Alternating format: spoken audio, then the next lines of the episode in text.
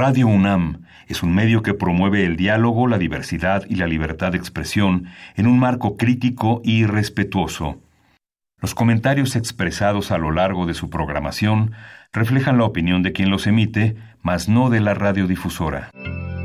Radio UNAM presenta Primer Movimiento. El mundo desde la universidad.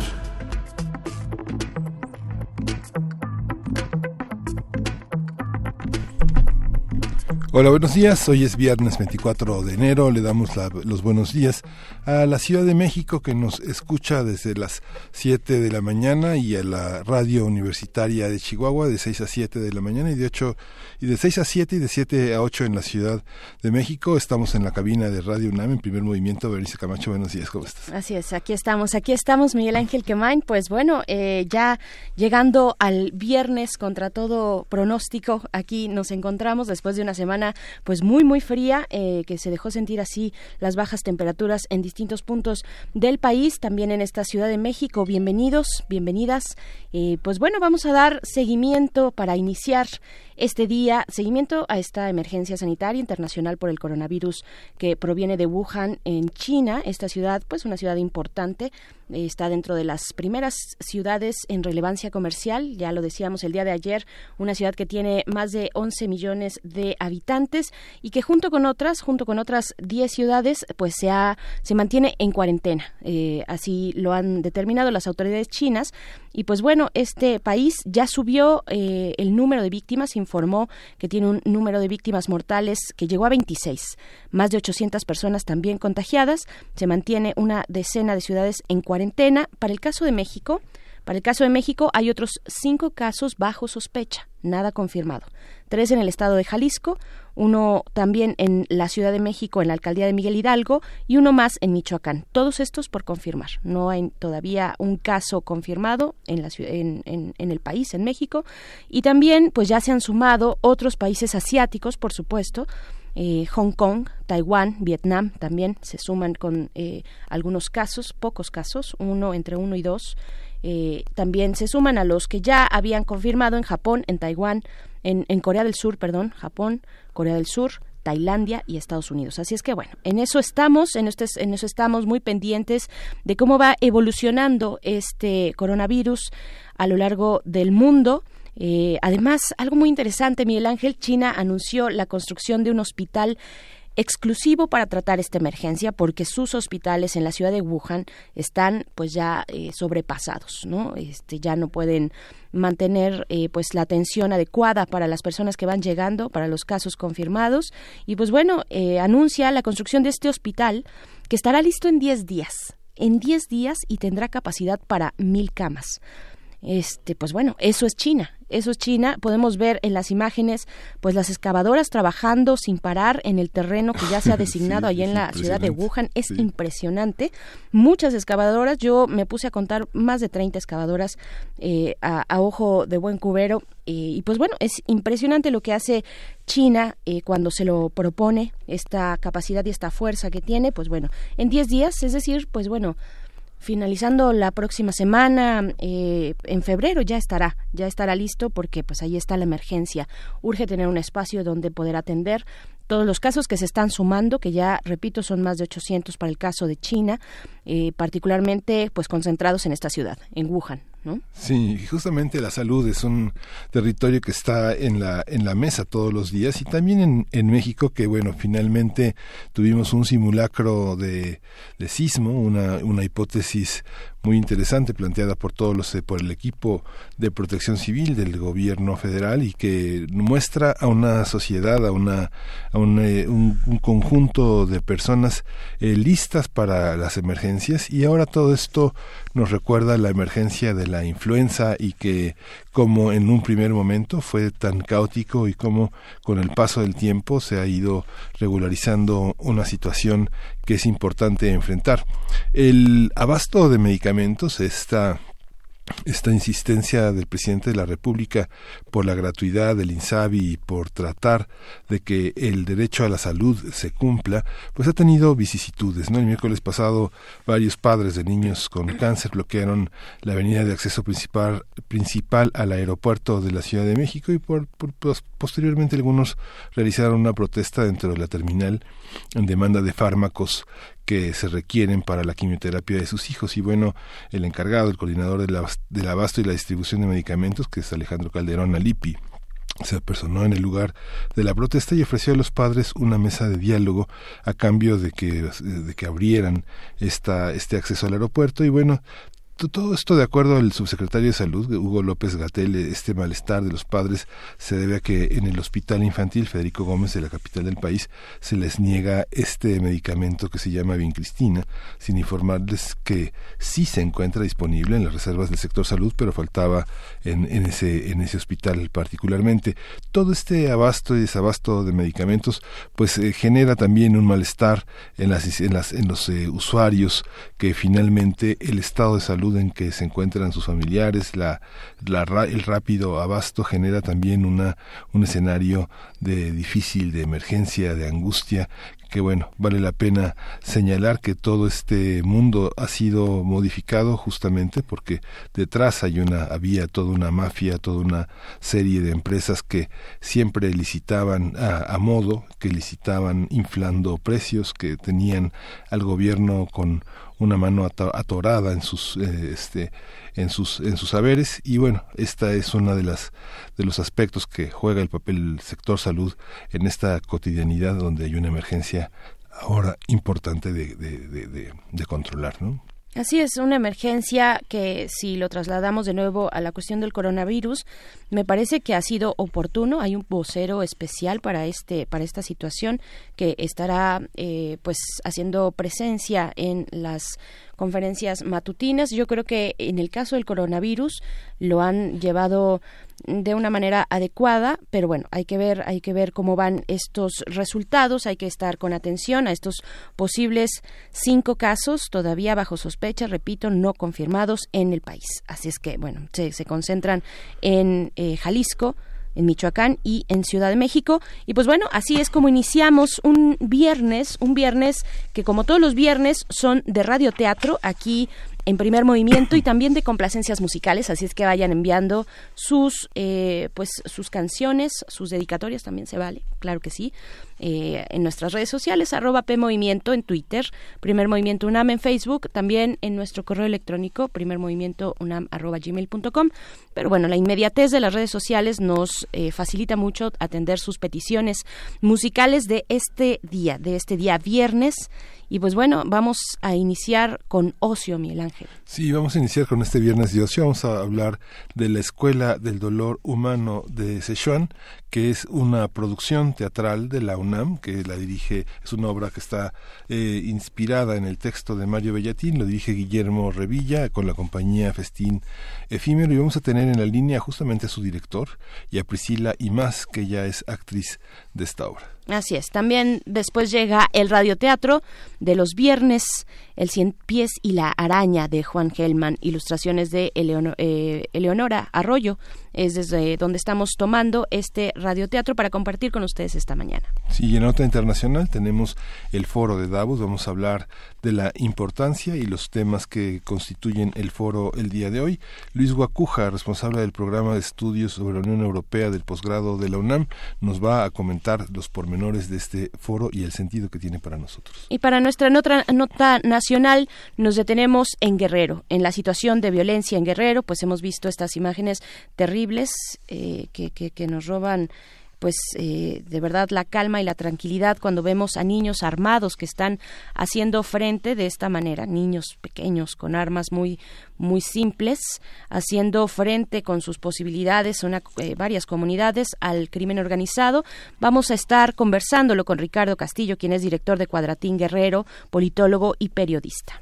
Vamos a tener la poesía necesaria en la voz de Bernice Camacho. Vamos a hablar, hoy, hoy vamos a escuchar a Nobuo Yukawa, que es un, un, un, gran poeta con Hombre Muerte. Así es, después viene nuestra mesa del día, el informe de la desigualdad y pobreza que anualmente presenta la organización internacional Oxfam, pues bueno, y también para su eh, oficina en México que tienen eh, pues cifras particulares de la situación en nuestro país. Pues bueno, vamos a, platicarlo con Rogelio Gómez Hermosillo, el es coordinador de Acción Ciudadana frente a la Pobreza, iniciativa de la sociedad civil organizada que está integrada por más de 60 organizaciones en todo el país y que tratan de manera muy próxima las cuestiones de la pobreza. Sí, vamos a concluir con una crónica, un análisis también de lo que ha sido la caminata por la paz Vamos a tener la voz de Leticia Villaseñor, que ella es una reportera independiente de esta marcha que dio inicio el día de ayer a las nueve de la mañana saliendo de Cuernavaca, Morelos, y que tiene el propósito de llegar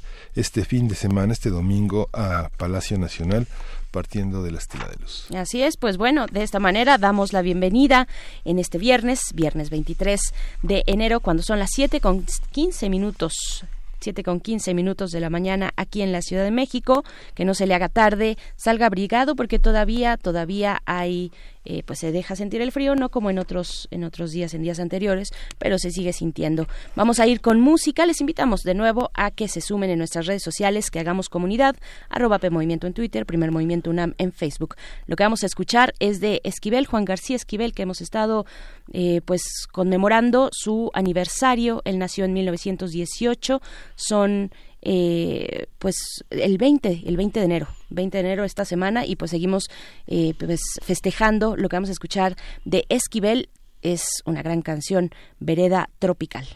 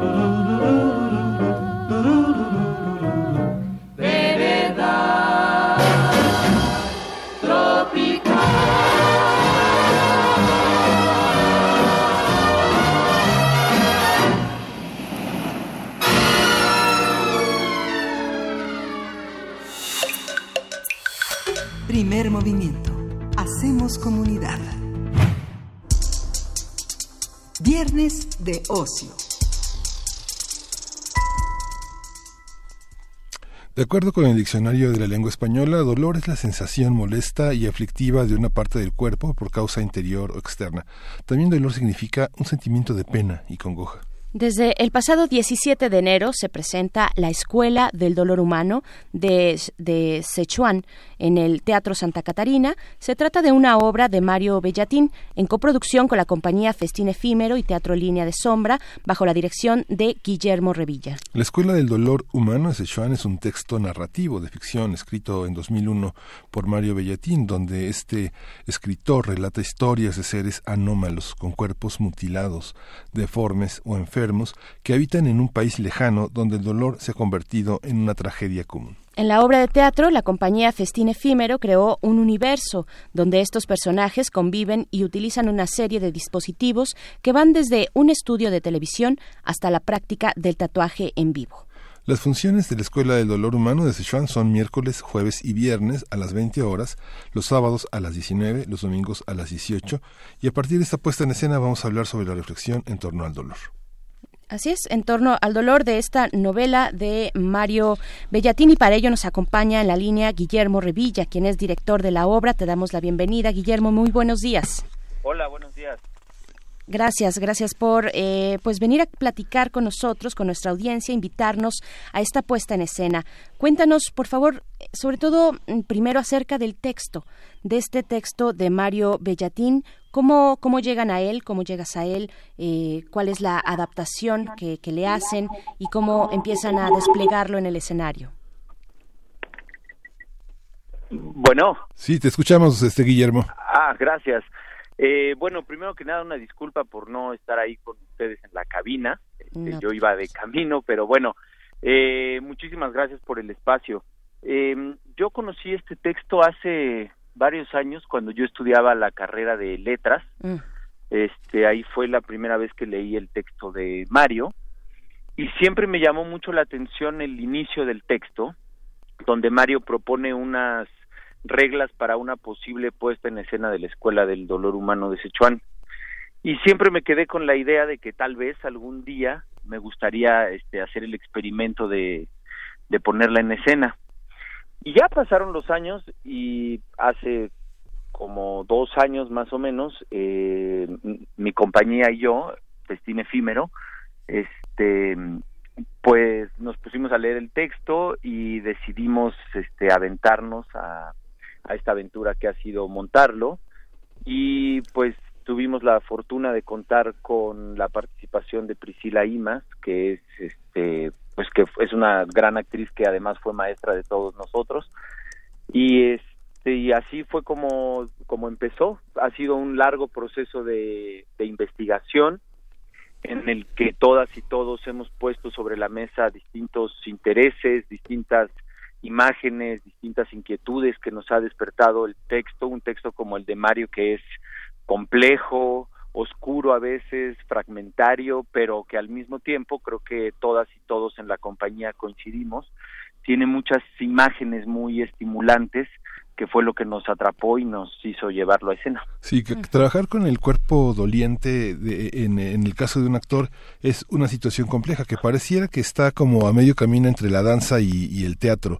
¿Cómo es este trabajo con el actor? Mucho de ese trabajo son imágenes, son transmitir una sensación fundamentalmente corporal más que textual, ¿no? Sí, eh, especialmente para esta puesta en escena ha sido una ecuación difícil, la ecuación corporal textual, porque mm, al ser un material narrativo, eh, digamos que mucho está recargado en la palabra y en la capacidad del actor para crear imágenes y transmitir imágenes. Entonces, una de las grandes preguntas que nos ha planteado este texto es efectivamente a nivel corporal, cómo diseñar o cómo hacer vivir a los personajes y ahí este las actrices y los actores de este proyecto han este hecho un trabajo muy generoso, muy comprometido y muy creativo para para llegar hasta hasta estos personajes, que son personajes además como le como lo leían ahora en la en la sinopsis que compartieron, son personajes que el, que se describen como mutilados, como enfermos, son cuerpos que según una, una, una escritora que prologó el libro de Belatín, son cuerpos que son la norma de lo anormal, los llama ella. Mm. Entonces tenemos personajes como un niño hombre que no tiene brazo, tenemos una joven que ahoga niños, tenemos a una viuda que llora la muerte de su marido, es decir, son cuerpos eh, transitados por el dolor. Y en la obra, eh, esto se traduce en un, en un actor utilizando una especie de brazo este, como de piel que constriñe su movimiento. Eh, Priscila que está arriba en una plataforma, en un espacio muy pequeño, eh, utilizando un diseño de movimiento basado en el flamenco y otra actriz que está haciendo trabajo de escalada vertical durante toda la obra, ¿no? Entonces, lo que nosotros como tradujimos estas estas dificultades de los cuerpos de la de la novela fue en poner a los actores en situaciones incómodas de movimiento y hasta un poco de riesgo. Riesgo controlado, por supuesto. Sí, sí, por supuesto. ¿Qué, qué tanto te da el, el, autor eh, para poder imaginar estos, estos escenarios? ¿Qué, tan, eh, qué tanto arroja el, el, texto mismo para poder proyectar estas figuras humanas con deformidades, con estas características que nos llevan al dolor, ¿no? Desde, desde lo físico, desde la imagen.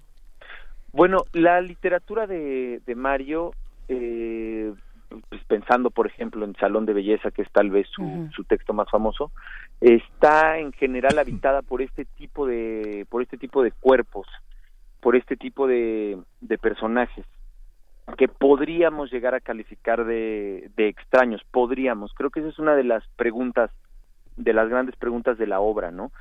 Eh, en realidad este tipo de cuerpos, este tipo de dolor, que pudiéramos ver como extraño no lo es tanto, está mucho más presente en nuestro cotidiano de lo que a veces nos damos cuenta.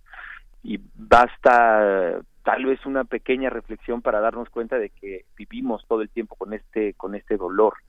Eh, ¿Qué nos da el texto? Pues nos da muchísimo. Insisto, es un texto plagado de imágenes que muchas veces tú lo lees o bueno, al menos esa fue mi sensación y recuerdo la primera sensación del grupo de actrices y actores al, leer el texto por primera vez, lo lees y a veces no, no podrías ni siquiera decir exactamente de qué se trató, pero lo que sí podrías decir es que tienen varias imágenes que te impactan, te impactan así, es, es un golpe al leerlas por primera vez y justamente gran parte de lo que intentamos hacer en la puesta en escena que nosotros llamamos un rompecabezas escénico es ofrecerle al espectador eso, imágenes, una serie de imágenes, es una puesta en escena muy visual en cuanto, pues sí, eso, eh, con un diseño muy visual en cuanto a sus vestuarios, en cuanto a su iluminación, en cuanto al trabajo multimedia.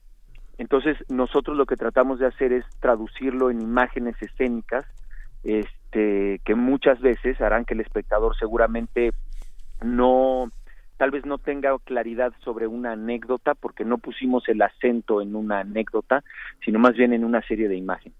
Sí, es, ¿cómo, ¿cómo, lo trabajaron con Mario ese texto? Eh, no, yo me acerqué a Mario, insisto, hace como dos años para, pues primero para contarle que la queríamos hacer para obviamente para pedirle permiso para hacerla. Este y Mario ha sido muy muy generoso. Hemos estado en contacto constante con él, nos ha contado algunas cosas de la obra. Por ejemplo, recuerdo mucho que pues la obra se llama La Escuela del Dolor Humano de Sichuan. Sí. Y Mario me decía, sí, la gente a veces piensa que yo me basé en una cuestión china para hacerlo. Me decía, pero claro que no, todo lo que está pasando ahí es Latinoamérica, es México. Eh, entonces, hemos estado conversando con Mario, pero Mario ha sido muy generoso y muy respetuoso de nuestro proceso y nosotros nos embarcamos en una investigación eh, durante una gran parte del proceso una investigación de corte documental para investigar sobre qué es el dolor, para investigar sobre cómo se manifiesta. Cada una de las actrices y actores investigó temas que le disparó la obra, ¿no?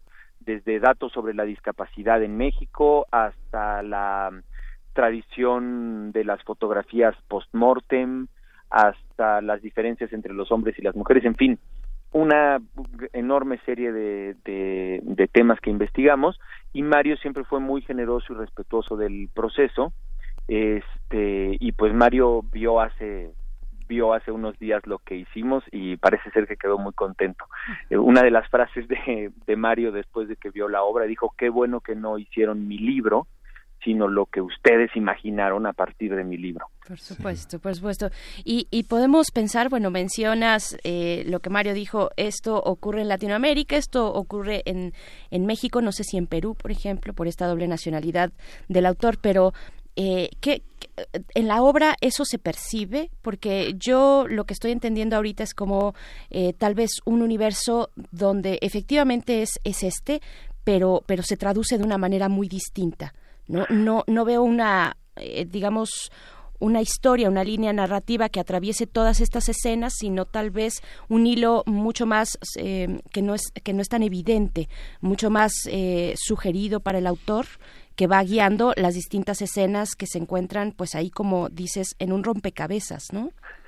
Sí, el, digamos que el texto ya en su forma, eh, o sea, en su forma de libro, pues, es un texto muy fragmentario, donde tenemos voces que van contando partes de sus historias y más o menos uno como lector puede ir haciendo ligas entre estas historias, pero estas mismas ligas, como bien lo dice el mismo libro al inicio, dice estas piezas al final dan una sospechosa idea de totalidad.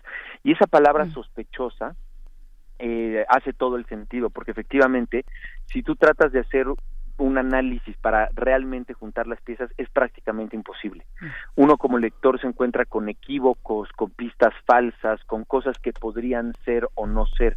Y este es parte del juego de la literatura de, de latín, una literatura que ha sido calificada como posmoderna, que no trata de ser una, digamos, una representación fiel de la realidad, sino la creación de una realidad aparte, es el entendimiento de la ficción como una creación de una realidad aparte.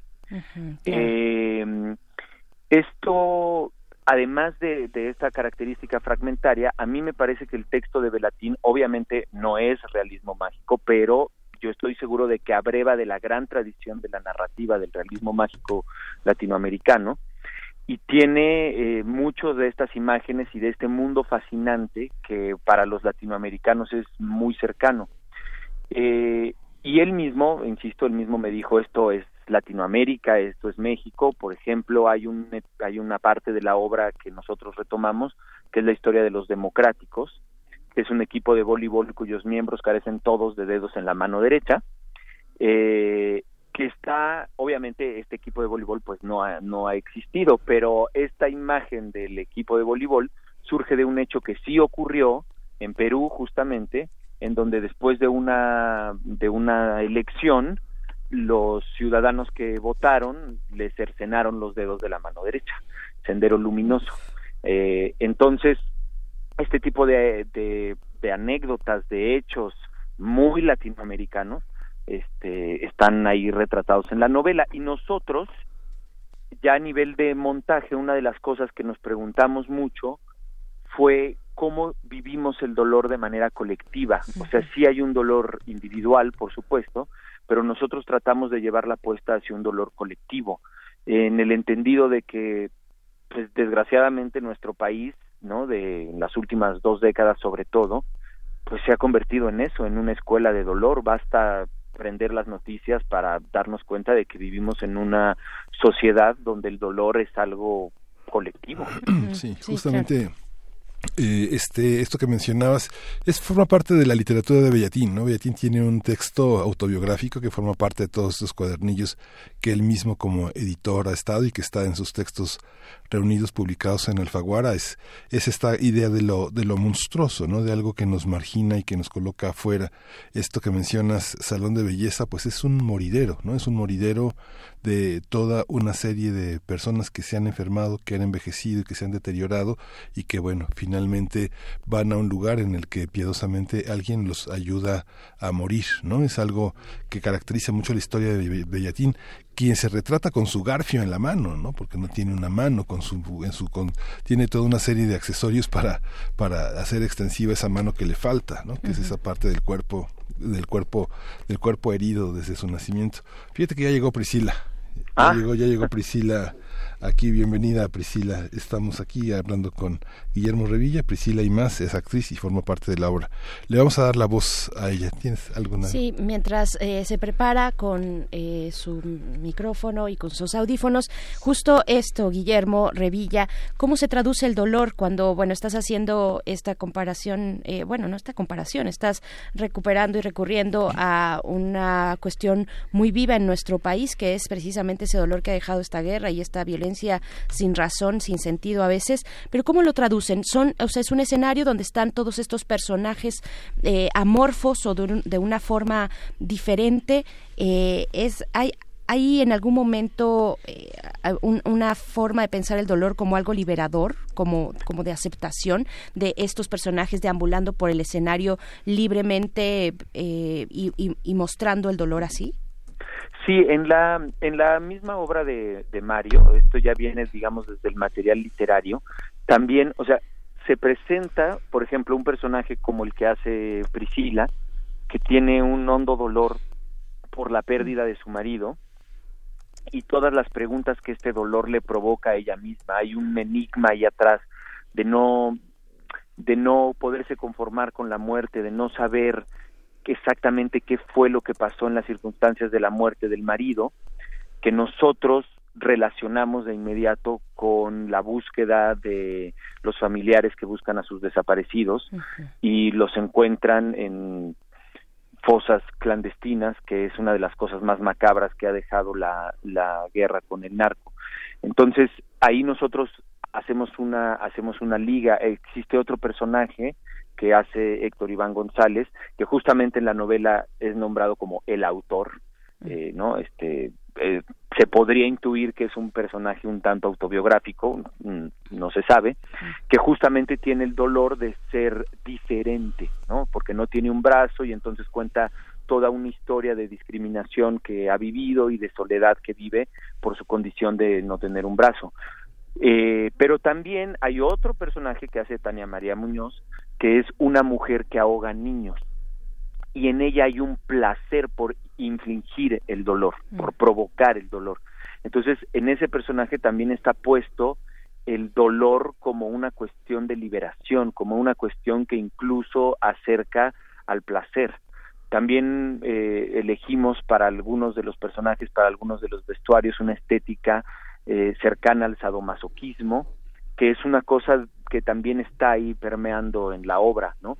Como y, también hay una reflexión en la obra sobre cómo los seres humanos buscamos el dolor en una cosa que se llama masoquismo benigno. Ah. Uno de los ejemplos del masoquismo benigno es, por ejemplo, hacernos tatuajes, buscar el dolor de manera estética. Por eso, en, en la obra de teatro, durante el espectáculo, eh, se realiza un tatuaje en vivo a una persona distinta a cada función y eso lo estamos transmitiendo en un circuito cerrado todo el tiempo, que es la presentación del dolor, de la búsqueda del dolor voluntariamente por una cuestión estética. Ay, qué, qué interesante. Interesante también sería bueno, por supuesto, estar ahí como espectador y ver qué genera en, en nosotros esta serie de imágenes que nos evocan al dolor. Y, y también quiero preguntar, eh, Priscila Imas, bienvenida. Hola, buenos días, Berenice. Berenice, así es, así es, Miguel Ángel. Miguel Ángel. Muchas gracias por estar aquí. Gracias. Hola, Guillermo. Hola, hola, buenos días. Buen día. Pues bueno, Priscila, preguntarte, ¿cómo fue eh, esta recepción del texto para ti? Eh, qué pensaste, qué fuiste descubriendo a lo largo de tal vez la primera lectura, la lectura de mesa, todos estos momentos previos todavía a empezar a proyectar tu personaje, ¿no? Bueno, el... la verdad es que es un vasto material. Empezamos con lecturas completas del, de la novela. Fueron, aparte de la primera lectura, que es muy importante para ver las primeras impresiones, Después hicimos una serie de lecturas en donde fuimos el, Guillermo fue proponiendo diferentes maneras de exploración un poco apuntando hacia lo escénico, pero sin ser todavía escénico, mm. para poder encontrar líneas de investigación. Ya no me enteré muy bien de qué fue lo que estuvieron hablando previo a que yo llegara, porque venía como loca, no venía escuchando nada, venía eh, muy clavada en llegar. Y mm, después de esto, conforme fuimos avanzando en la investigación, porque se abría, bueno, llegamos hasta hasta la antigua Tenochtitlan, em, tuvimos que, decidir por temas de investigación y poco a poco fue revelándose el camino que, que tomaría este personaje, que tomaría yo como creadora en, en este universo que todos estábamos creando, ¿no? Porque, claro, se abren investigaciones que tocan en lo personal a todos y sobre eso, dependiendo de cómo está el material y también de lo que ve eh, la dirección y la asistencia y la gente que está afuera, sobre todo Guillermo y Guillermo que está muy empapado de esto, sobre eso ya se va perfilando un, un personaje que no se crean, sigue en investigación porque porque el material está tan vivo que, que siempre se despiertan, se siguen despertando cosas durante ya ahora sobre las funciones, ¿no? Claro. Eh, ¿Cómo fue también entonces eh, ya la traducción corporal? Eh, Miguel Ángel Quemain preguntaba y hacía un comentario muy interesante para Guillermo y una pregunta sobre cómo se expresa esto de manera escénica. Lo pensamos así como lo estamos viendo a través de ustedes, de sus palabras, como algo muy corporal, que requiere un teatro muy físico tal vez, ¿no? Con esta modificación de los cuerpos eh, y que requiere también que es que, implica un, un reto actoral, ¿no? ¿Cómo fue para ti? ¿Cómo fue ese proceso, eh, digamos, de la morfología eh, de la actuación, no? Em, dentro de mi investigación como, como artista escénica he estado cerca de, del trabajo corporal. Es algo que me que siempre me ha apasionado, ¿no? Y, pero aquí hubo algo en donde se conectó la voz. La voz fue muy importante dentro del proceso porque hicimos un, un taller eh, intenso de tres días con Carmen Mastache, con una técnica eh, Guillermo, si me equivoco me dices, por favor. Sí, sí. este es, ¿cómo se llama la técnica Royhart? Royhart. Y esta técnica toca, es, em, desde mi punto de vista, está muy vinculada hacia, hacia, lo vivo, bueno, todo está vivo, pues, hacia lo, la carne, ¿no? Lo que, lo que golpea el, el, el impulso que abre. A mí me conectaba un poco con el con el buto, con la danza buto, ¿no? que es algo que también practiqué hace tiempo. Pero entonces esta, esta técnica en el grupo, a nivel eh, proceso creativo, permeó y provocó que se abrieran diferentes espacios para poder entrar a, un universo, em, pues sí, muy corporal, vocal, eh, con, con cambios radicales que por supuesto tocan el cuerpo y tocan la voz y tocan y tocan fibras, pero al mismo tiempo también hay que, que contener, ¿no? Entonces, eh, ha sido un trabajo, es, sigue siendo, pero pues sí, sí tuvimos que tocar líneas de dolor, ¿no? Que ya ahora por el proceso que hemos hecho, que ha sido un proceso largo, creo que ahora empiezan ya mm, a, estar presentes esas líneas de dolor, eh, como que todo se empieza a encontrar en, en, en el trabajo escénico, no en la puesta en escena. Pero ha sido muy sabroso, la verdad. Sí, así no, no, no fue de miedo, perdón, no, no, Hubo momentos. En un momento difícil, el teatro te lo resuelve, la escena, el escenario te resuelve lo que puede destaparse de Siempre. Sí, está el contenedor, ¿no? Que son el, el, propio equipo, el propio material, pero también hay que confiar en eso porque a mí sí me ocurrió que hubo un momento en el proceso, y creo que lo hablé con Guillermo, que le dije, se van a destapar cosas, y estoy, por primera vez estoy espantada por, por qué vaya a despertarse, pero solo era como para que él supiera, ¿no? Y ya en realidad el mismo trabajo y, y el mismo fluir del proceso y los compañeros todos estamos está ahí todo, ¿no? A flor de piel y por eso mismo todos nos podemos ir como conteniendo. Y bueno, Guillermo, que también pues es una parte complicada, ¿no? La, la dirección y la asistente, la gente que está por fuera y por dentro. Guillermo, cuéntanos un poco que después, eh, ¿cómo llega la compañía Festín Efímero a la UNAM y qué sigue?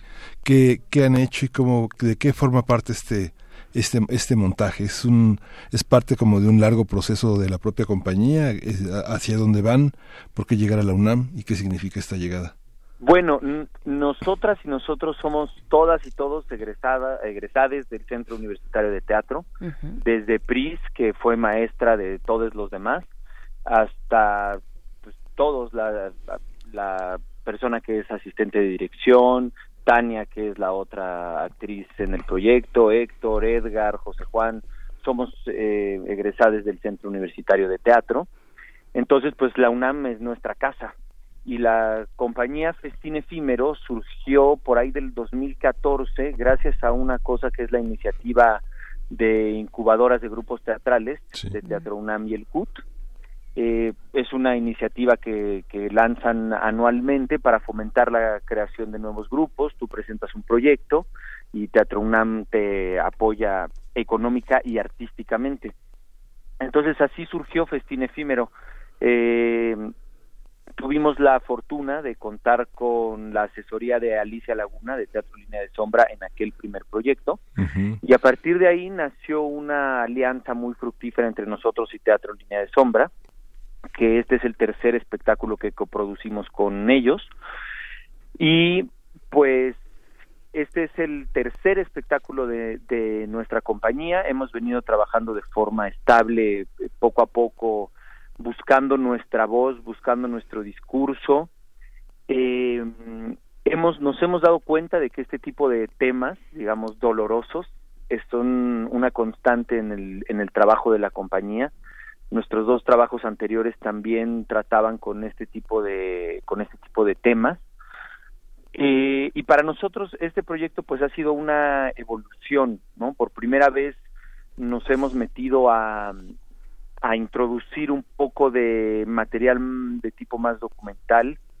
Ha sido un proceso muy largo, eh, pero también ha sido un proceso en el que no hemos hemos trabajado en un modelo digamos, híbrido. Nuestro primer proyecto fue una creación colectiva, el segundo proyecto fue uno que yo escribí y dirigí, y este tercer proyecto es un híbrido entre las dos cosas. Es decir, todos los personajes tienen algo de la investigación que cada una y cada uno hizo durante los ensayos del dolor humano de Sichuan. Eh, la forma de los personajes fue propuesta por cada una y cada uno de los, de los actrices y actores y yo pues le fui dando forma a esto. Y para nosotros estar en, en, la UNAM, estar en Teatro UNAM, pues es este un gran gusto, insisto, es nuestra casa, eh, somos producto de ahí y estamos muy muy contentos de estar ahí. También eh, quiero agradecer al Fondo Nacional para la Cultura y las Artes que también nos apoyó para este proyecto. Este proyecto tiene este recursos del FONCA y entonces pues para nosotros ha sido una, una evolución, es el proyecto más complejo que hemos hecho a nivel de producción, ha sido una conjunción de muchos esfuerzos del FONCA, de la universidad, de Teatro Línea de Sombra, de Festín Efímero y de empresas privadas que también han aportado para este proyecto. Entonces, así como planteamos un rompecabezas escénico para el espectador, ¿no? Llegar a armar el, el proyecto también ha sido un rompecabezas de esfuerzos de todas y de todos. Sí. ¿Cómo podemos enterarnos de lo que vaya surgiendo con Festín Efímero, con esta compañía, con la compañía de ustedes? Eh, pues nos pueden encontrar en redes sociales, estamos como Festín Efímero, Festín Efímero Teatro en Facebook, en Twitter y en Instagram, ahí nos pueden seguir y ahí pues ponemos toda la información. Perfecto. Entonces, pues solo queda que nos recuerden una vez más eh, dónde se va a presentar, cuándo podremos asistir a verles al teatro esta obra La Escuela del, del Dolor Humano de Sichuan de Mario Bellatín. ¿Cuándo y dónde? Eh, Guillermo, Priscila, tal vez. Priscila. Nos vamos a presentar todavía esta semana. Eh, ¿qué viernes, sábado, domingo de esta semana y la siguiente semana, miércoles, jueves, viernes, sábado y domingo en el Teatro Santa Catarina, en horario de teatro. Eh, miércoles, jueves, viernes, 8 de la noche, sábado a las 7 y domingo a las, 6. Perfecto. Pues muchas gracias, vamos a estar atentos. Ah, y sí. puedo hacer un anuncio rapidísimo. Este domingo, después de la función de este domingo, vamos a tener el aula del espectador ah, que organiza Teatro UNAM, que después de la función tendremos una charla con las y dos espectadores. Es un ejercicio, un ejercicio muy valioso de, de contacto y de franco diálogo entre entre nosotros y el público y nos daría mucho gusto que vayan. Incluso si no van a la función, pueden entrar a las 7 después de la función para estar en esta conversación. Estaría muy dura, bueno. Que dura una hora la función, ¿verdad? Sí. Dura hora y diez más o menos. Hora y diez. Hora y diez. Igual en el Teatro Santa Catarina, por supuesto, ¿no? Ahí también estarán después de la obra. Pues les agradecemos mucho. Guillermo Revilla, director de esta obra, La Escuela del Dolor Humano de Sechuan. Muchas gracias. Gracias. Gracias, Berenice. Gracias, Miguel Ángel. Gracias. Priscila, pues muchísimas gracias. Muchas gracias. gracias. Vamos a ir con música. Vamos a escuchar Estrellita del Sur de Marco Fernández a la memoria de María Estela Quintero Luna, su madre y también abuela, Catalina Luna Sánchez.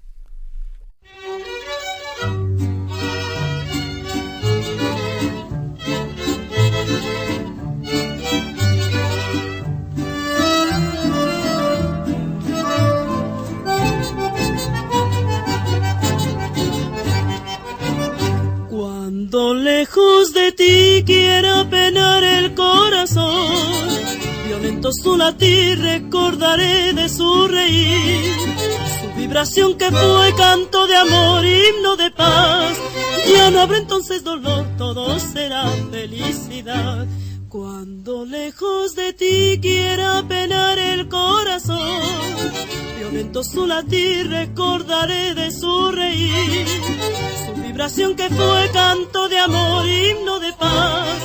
Ya no habrá entonces dolor, todo será felicidad. No, no, no te digo un adiós, estrellita del sur, porque pronto estaré a tu lado otra vez y de nuevo sentir tu fragancia sutil. Campanas de bonanza repicará en mi corazón, no, no, que no. Te digo un adiós, estrellita del sur, porque pronto estaré a tu lado otra vez y de nuevo sentir tu fragancia sutil campanas de bonanza repicará en mi corazón.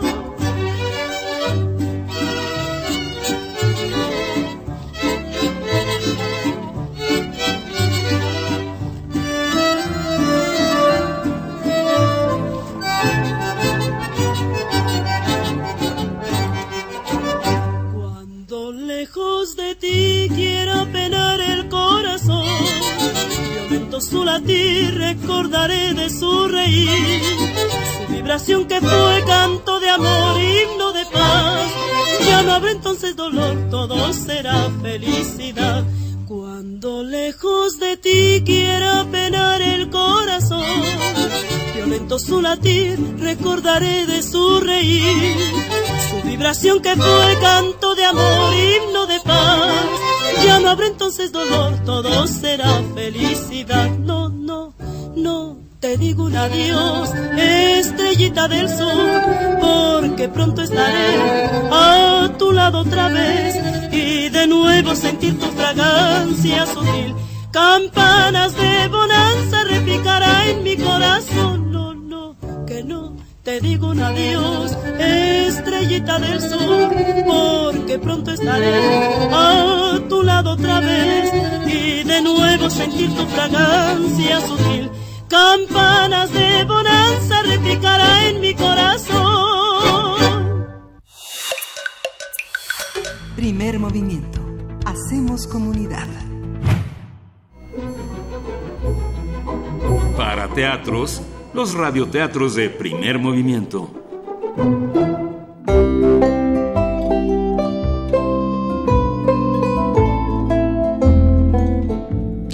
El cien pies y la araña de Juan Hellman, ilustraciones de Eleonora Arroyo, edición Un metro de lectura en 2016.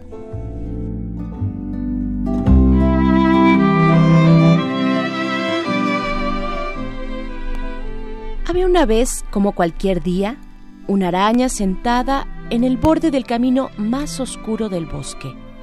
Se rascaba la cabeza pensativa. Al ver que venía el cien pies, la araña se puso de pie y se le acercó muy respetuosa.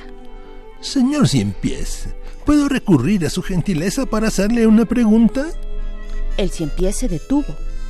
La miró con un asombro que pasó rápidamente a compasión, a lástima. Le hablaba algo que tenía 92 patas menos que él. Pregunta. Pregunta. ¿Cómo hace usted para caminar, señor Cien Pies? ¿Adelanta primero las 50 patas de la derecha y después las 50 patas de la izquierda? ¿O 20 y 20? ¿O 10 y 10? ¿O una y una? Hubo un largo silencio. La araña se fue. Entonces el cien pies se puso a pensar cómo caminaba. Y no caminó nunca más.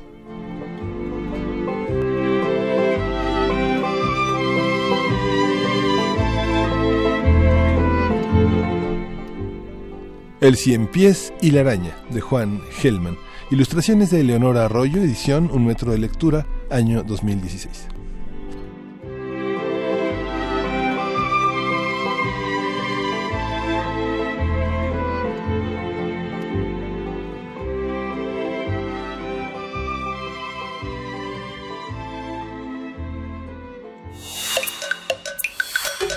Primer movimiento. Hacemos comunidad. Bien, pues aquí estamos después de este muy breve pero muy hermoso radioteatro, eh, hablando de, de, bichos, de insectos, qué maravilla ese mundo, ese mundo pequeño. Pues bueno, ¿qué les pareció? ¿Qué les pareció a ustedes el radioteatro? También hemos tenido eh, pues ya algunas complacencias musicales eh, nos dice Mayra Elizondo por acá. Te mandamos un abrazo, Mayra. ¿Cómo estás? Cuéntanos también cómo te va en este viernes. Dice, bien por esa complacencia y aún más la dedicatoria, Estrellita del Sur. Y también nos recomienda eh, este libro, Miguel Ángel, de eh, Belatín, Mario Belatín, Salón de Belleza, ¿no? Que estábamos hablando un poco eh, como, como reflejo, no como reflejo, sino como una de las obras o la obra tal vez más importante del el autor precisamente Mario Belatín de esta eh, pues de esta obra de la que hablamos hace un momento, la Escuela del Dolor Humano de Sichuan, que estará presentándose durante este fin de semana y también el próximo a partir del miércoles, la próxima semana, en el Teatro Santa Catarina. Así es que ustedes, eh, pues no se lo pueden perder. La verdad es que se antoja mucho.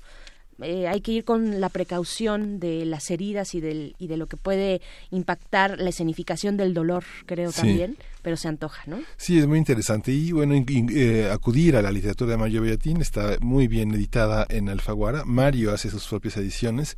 Se hizo en algún momento Salón de Belleza eh, junto con la pequeña novelette, eh, este, este, Efecto Invernadero.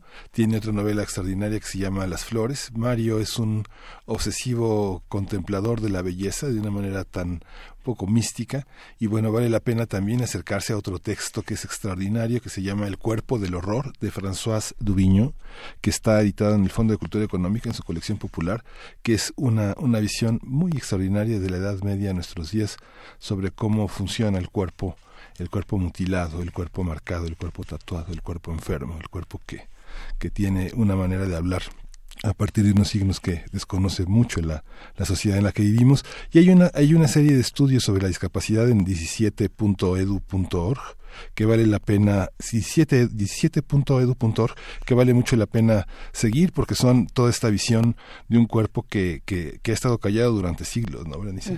Así es, que ha estado callado durante siglos y, con, y, y que además otros han tomado voz por él, lo han significado, resignificado, eh, lo, le han puesto etiquetas a, esta gran diversidad de cuerpos, ¿no? Eh, no ha tenido una voz propia. Creo que hasta, hasta recientemente, tal vez, no sé, Miguel Ángel, tú qué puedes decir al respecto, yo pienso que de los años 70 para acá, un poquito eh, años 80, que empieza pues una reivindicación precisamente de los propietarios de ese cuerpo ¿no? Eh, es interesante pensarlo así. Y también hay en México, también hay en México cuando hablamos de discapacidades, que son muchas y de muchos tipos, ¿no? No solamente cuando vemos la señalética de la discapacidad, vemos a una persona en silla de ruedas, ¿no? Y esa es la imagen que tenemos, pero hay muchas discapacidades, hay unas que no se ven, por ejemplo, ¿no? Y hay otras que sí están directamente atravesadas por el cuerpo, así es que bueno, muy interesante, ¿verdad? Yo me quedo con muchas ganas de ver esta obra, de esta puesta en escena allá en el Teatro Santa Catarina, ¿no?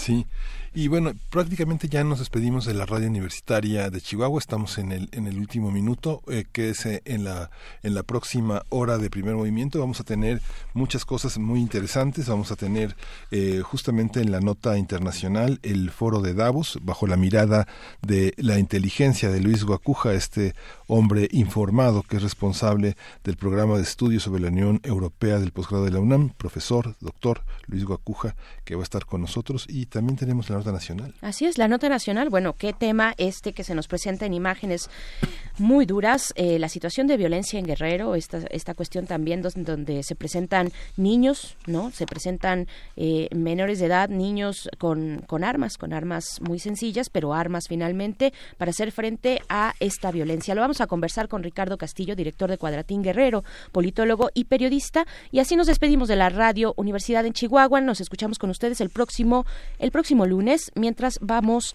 al corte de la hora.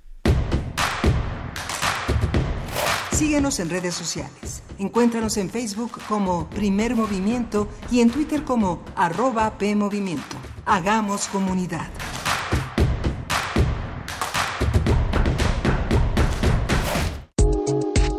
Psicología observa al ser humano, sus escenarios y comprende su diversidad. Adentrémonos en ella. Juntos hagamos conciencia, psicología y sociedad. Cuarta temporada. Un programa de análisis y reflexión con Berenice Camacho y los doctores Mariana Gutiérrez Lara, Jorge Álvarez Martínez y Laura Ramos Langurén todos los lunes a las 18 horas por el 96.1 de FM y su retransmisión los jueves a las 16 horas por el 860 de AM. O si lo prefieres, escucha el podcast en radiopodcast.unam.mx. Radio UNAM, experiencia sonora. En algún momento tuviste que aprender a dominar tu instrumento, a escribir una novela a realizar una investigación. Tu talento lo aprendiste. ¿Por qué no aprender a monetizarlo? Bécame mucho. Tu camino al dinero. A, a las becas, premios y estímulos. Miércoles. 20 horas por resistencia modulada. 96.1 de FM. Radio. UNAM. Experiencia sonora. En México está creciendo la esperanza, un movimiento que se vuelve cada día más grande con la honestidad, las propuestas y la alegría de nuestra gente. Estamos unidos y eso nos hace más fuertes para transformar lo que parecía imposible cambiar. En cada ciudad, en todas las regiones, somos más los mexicanos con Morena y contigo seremos la mayoría que va a comenzar un nuevo capítulo en la historia de México. Vente a Morena, la esperanza de México. Juntos haremos historia. A todos nos ha pasado. Tenemos dudas. Necesitamos respuestas. En la línea de la vida de Conadic te informamos sobre adicciones y consecuencias. También te orientamos en caso de crisis emocional por el uso de sustancias. Y si te preocupa que alguien pueda engancharse, te asesoramos. Llama al 800-911-2000 cualquier día, a cualquier hora. Juntos por la paz. Estrategia Nacional para la Prevención de las Adicciones. Gobierno de México.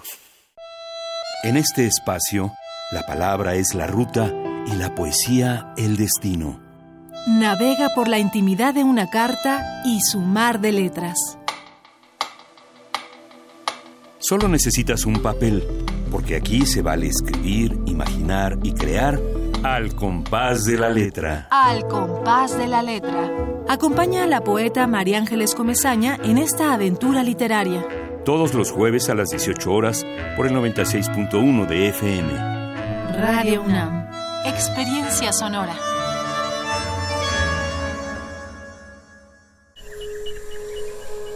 Dentro de nuestra habitación, La ciudad se disfraza de apatía, pero las apariencias engañan. Cada sonido nos grita una historia urbana.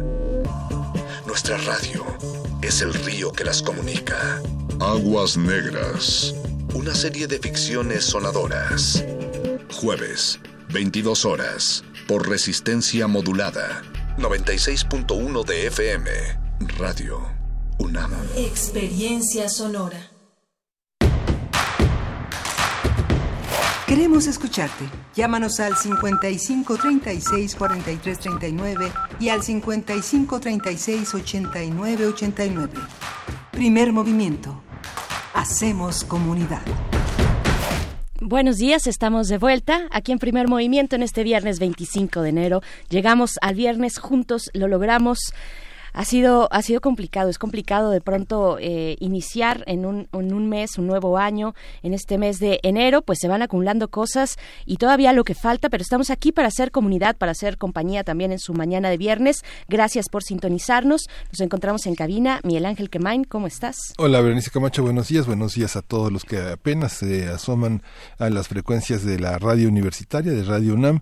Estamos desde las 7 de la mañana aquí tratando de eh, sostener este viernes viernes que ya se nos va casi casi. Pero no, sigue todavía hay muchas cosas por, por, por andar. Estuvimos hablando con el grupo que Teatro Festín Teatro Efímero, la compañía que encabeza Guillermo Revilla sobre este sobre este montaje, que es un montaje estelar, es un montaje en el que ha hecho una gran apuesta la dirección de teatro de la UNAM y que justamente termina la próxima semana, así que tiene que apurarse porque va a ser un doble festín, el festín de entrarle a la literatura de Mario Bellatín si no la conoce y la de entrar a esta compañía que formó parte del proyecto de incubadoras de 2014 y que fue generando toda un, todo un proceso de creación que difícilmente se puede hacer fuera de la universidad. Ellos son egresados del Centro Universitario de Teatro, un espacio en el que se puede pensar el teatro, pensar y hacerlo, que son dos procesos que, que, van, que van de la mano, que por fortuna en una universidad como la nuestra es posible pensar y generar un patrimonio, un patrimonio académico de una labor artística. Así es, bueno, eso de eh, esta hora anterior de la que venimos, también de un radioteatro muy cortito, muy breve, eh, pero, pero bonito, creo, para los chicos y chicas que van a, la escuela, pues es, para ustedes. Es para ustedes de parte de la producción, de todo el equipo, de primer movimiento, pero particularmente también de Mesli Montero, quien es nuestra eh, compañera de servicio social. Ella está en la carrera de literatura dramática y teatro en la Facultad de Filosofía y Letras, ahí en la UNAM. Y pues bueno, ella se ha encargado de todas las propuestas de radioteatro del último mes. Así es que muchas gracias, Mesli. Lo haces muy bien, nos sentimos muy bien acompañados eh, pues de, este conocimiento que, tienes tú y pues bueno, podemos compartir con la audiencia. Nos dicen por acá, eh, David García, que le encantó el radioteatro y saludos a Primer Movimiento. También AJ Espinosa en Twitter nos dice, ¿podrían volver a poner la recomendación del libro del fondo? Que el, que, el maestro Miguel Ángel Quemain hizo el favor de dar. François Dubignon es El cuerpo del horror. Fondo de Cultura Económica, Colección Popular. Perfecto, ahí está. Eh, también nos mandan muchos saludos a través de Facebook. Jaime Alcázar, Osires Nepomuceno, Rodolfo Ramírez, Alberto Malo, Carlos Osnaya, eh, Mont Muñoz, Leonardo Salas, Kesni Domínguez, Carlos Osnaya, eh, Marila Dávila, José Antonio Bello, Cecilia Yáñez, Seme, eh, Fernando y Edgar Benet. A todos un saludo desde donde quiera que se encuentren, hasta donde quiera estén, a través de Facebook. Gracias por escribirnos. Y pues bueno, vamos a tener una hora eh, interesante por delante con temas internacionales y nacionales. Vamos a conversar en unos momentos más sobre este foro de Davos en Suiza, eh, este foro que ya llega a su, a su momento final y donde los temas del cambio climático pues son perfilados como las, las grandes eh, pues alarmas que hay que, que hay que atender en temas globales se pone eh, de frente en la agenda y ojalá que se traduzca también en las acciones y programas de gobierno. Lo vamos a conversar con Luis Guacuja, quien es responsable del programa de estudios sobre la Unión Europea del posgrado de la UNAM. Esto en unos momentos más, Miguel Ángel. Sí, vamos a tener la violencia en Guerrero, que eso ha sido un, proceso que, que, ya forma parte de una, de una tradición muy, muy infeliz feliz en Latinoamérica, los niños que se colocan como parte de la defensa, como parte de la guerra. Recordamos en los años 80, Pedro Valtierra fotografió a esos niños eh, eh, con fusiles en la guerra de Nicaragua, eh, los retrataron también en la guerra del Salvador. Una perspectiva dolorosa también en la ex Yugoslavia, niños que están al frente de la primera línea de combate. Es un a dónde a dónde se tiene que llegar, qué clase de empuñadura de la, del arma tiene un niño. Vamos a analizarlo con Ricardo Castillo. Él es director de Cuadratín Guerrero, un politólogo y periodista muy enterado, muy comprometido con la situación de su estado, la situación de la violencia en Guerrero. Así es. Bien, pues también eh, recuerden que hoy es viernes de complacencias musicales. Ya hemos eh, pues puesto algunas por aquí. Y, y seguimos, seguimos también con la música, Miguel Ángel. Vamos a escuchar algo que también es una complacencia. Vamos a escuchar parálisis de parálisis permanente un día en Texas. Esto es para el Quijano.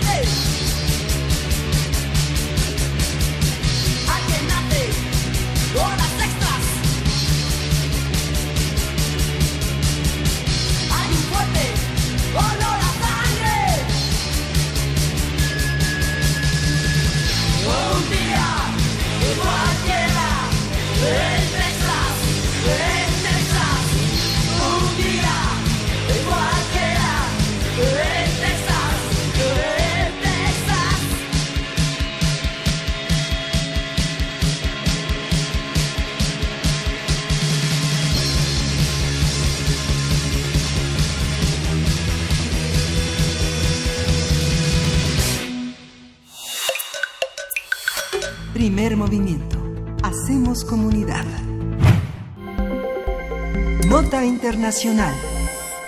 Este viernes concluye el foro de Davos. Este foro se realiza cada año en Suiza y las reuniones de los líderes de los países más ricos, empresarios, políticos y miembros de la academia comenzaron este martes pasado, el 21 de enero. A esta cita también acudieron personalidades como Greta Thunberg, ya es una personalidad internacional, esta joven activista contra el cambio climático. El foro de Davos fue creado en 1971 con el objetivo de mejorar el estado del mundo. Se estima que cada año acuden cerca de 3.000 personas.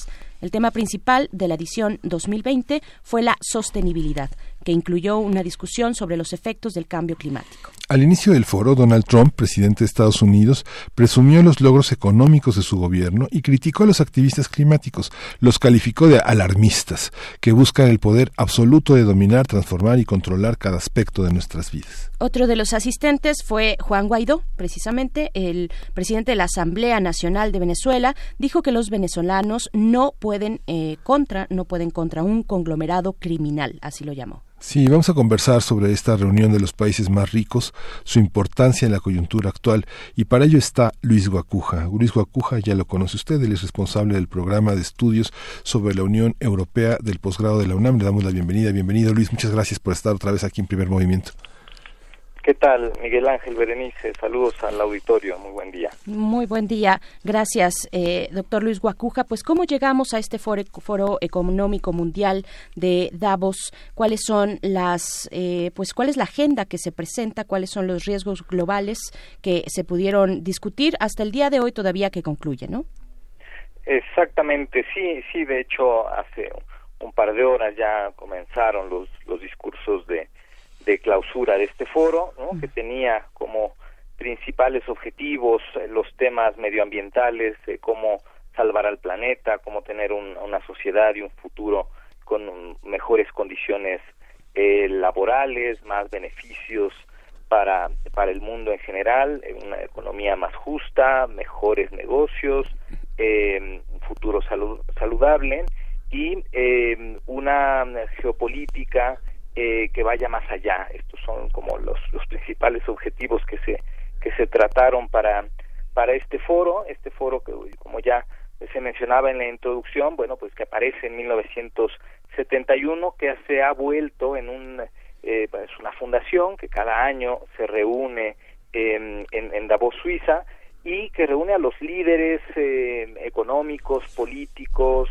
eh, periodistas, líderes mundiales, como se mencionaba hace un momento, eh, incluso gente de, la gente de la farándula y y lo que tratan es un poco de, poner eh, en, el foco los problemas globales. A este foro a lo largo de, estos casi 50 años pues ha transitado por algunos episodios muy interesantes como en el 94 en el que eh, se pactó entre, entre Israel y Palestina, em, eh, se alcanzaron unos acuerdos importantes, pero que ha venido en, en descenso en cuanto a trascendencia, pero que también ha tenido episodios em, donde se ha cuestionado mucho este este club, este esta reunión de, de élites, el mismo Bono eh, lo ha calificado como esta reunión de gatos gordos sobre la nieve, ¿no?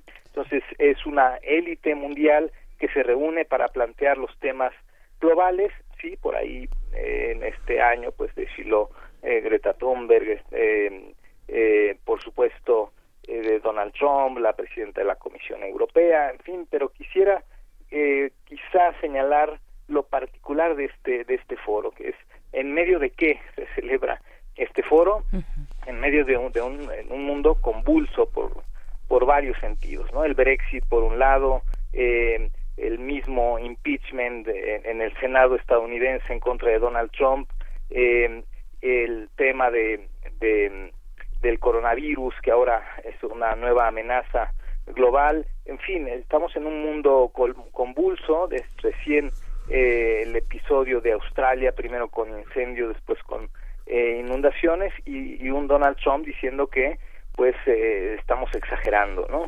Eh, yo creo que en este contexto se enmarca este Foro Económico Mundial que también el mismo lunes cuando empieza pues Oxfam también lanza un, un importante documento, un estudio donde señala de manera preocupante los, los signos de, de la desigualdad mundial, ¿no? y de, de, una manera ya insostenible. Entonces, eh, este es el contexto del Foro Mundial en este en este 2020 que recién empieza. Oye Luis, ¿y esta presencia de Venezuela tiene antecedentes semejantes en otros foros? ¿Por qué Guaidó con una presencia que de algún modo ante los medios europeos y estadounidenses es, es eh, protagónica? ¿Cómo eh, balancear las cosas? ¿Ha tenido esa presencia el gobierno de Maduro? Eh, no, bueno, esto bueno, es inédito por el, por el contexto y por las implicaciones, ¿no? Eh, eh, Guaidó, que pues, se ha reunido eh, con líderes estadounidenses, líderes globales, que estuvo también esta semana en el Parlamento Europeo, ¿no? un, un tema en Venezuela que se había desinflado, hay que mencionarlo, que había perdido empuje, también un Guaidó que había sido cuestionado, que eh, volvía a aparecer esta división en la oposición venezolana, pero esta irrupción en la Asamblea, estas elecciones otra vez, este proceso eh, tan accidentado y tan criticado a, nivel mundial, le volvió a dar el foco a, Guaidó y eh, pues digamos lo que se defiende en este foro económico mundial es el tema de, de, la globalización en términos económicos, ¿no? Eh, y, es una señal, digamos, porque también Estados Unidos lo ha puesto sobre la mesa a, a, Venezuela, que también la había dejado eh, de, de lado, y esto vuelve a dar los reflectores y aparece en escena junto con otros líderes mundiales eh, el autoproclamado eh, presidente eh, de, Venezuela en, en, este contexto, ¿no? De una reunión de líderes mundiales eh, donde pues ha habido un, poco de todo, pero pues los, los problemas más más complejos de del mundo siguen siguen ahí.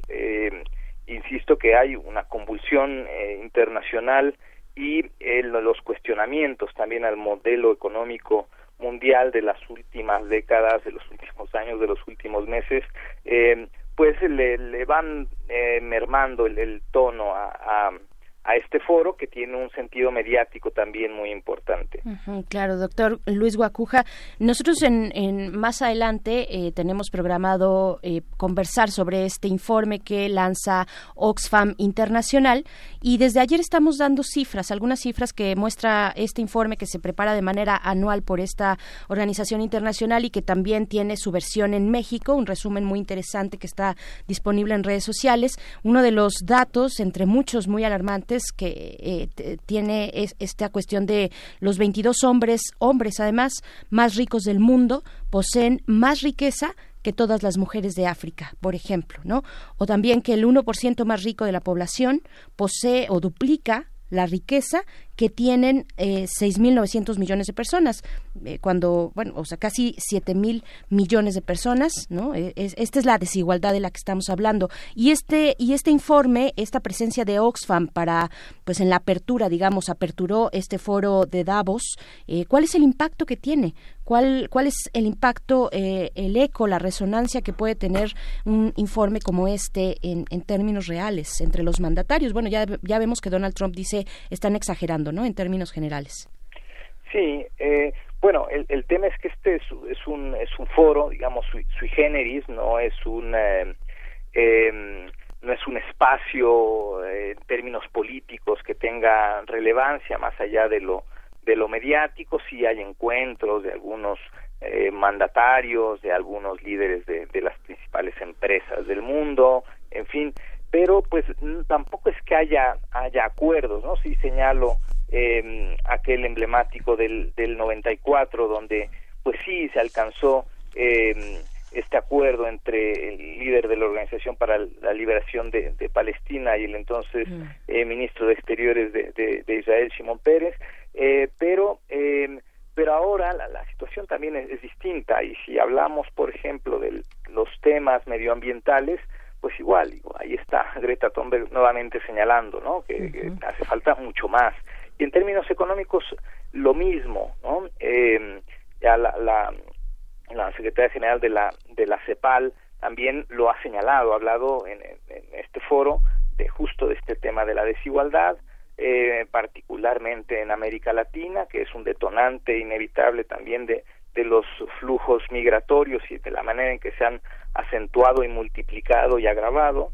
Eh, que no se puede no se puede separar una cosa de, la otra no entonces este espacio tiene a, tiende a disminuirse eh, por una parte por las grandes críticas que aparecen pero creo que la mayor crítica es la es la realidad y esta realidad de, desigualdad eh, donde si no se toman medidas ya de emergencia como lo señala este estudio de, de Oxfam pues eh, los, los efectos en muchos sentidos, porque también eh, aquí aparecen los, los factores incluso de género, como mencionabas, Berenice, o los temas eh, medioambientales, en fin, estamos ante la urgencia de toma de decisiones. Ya España esta misma semana también declaró emergencia climática, ¿no? Ya, ya, también tendríamos que hablar de, de emergencia migratoria, ya este los objetivos de desarrollo sostenible, esta Agenda 2030 eh, también corre el riesgo de quedarse ahí como un simple testimonio. Y ha habido eh, algunos líderes que han hecho estos señalamientos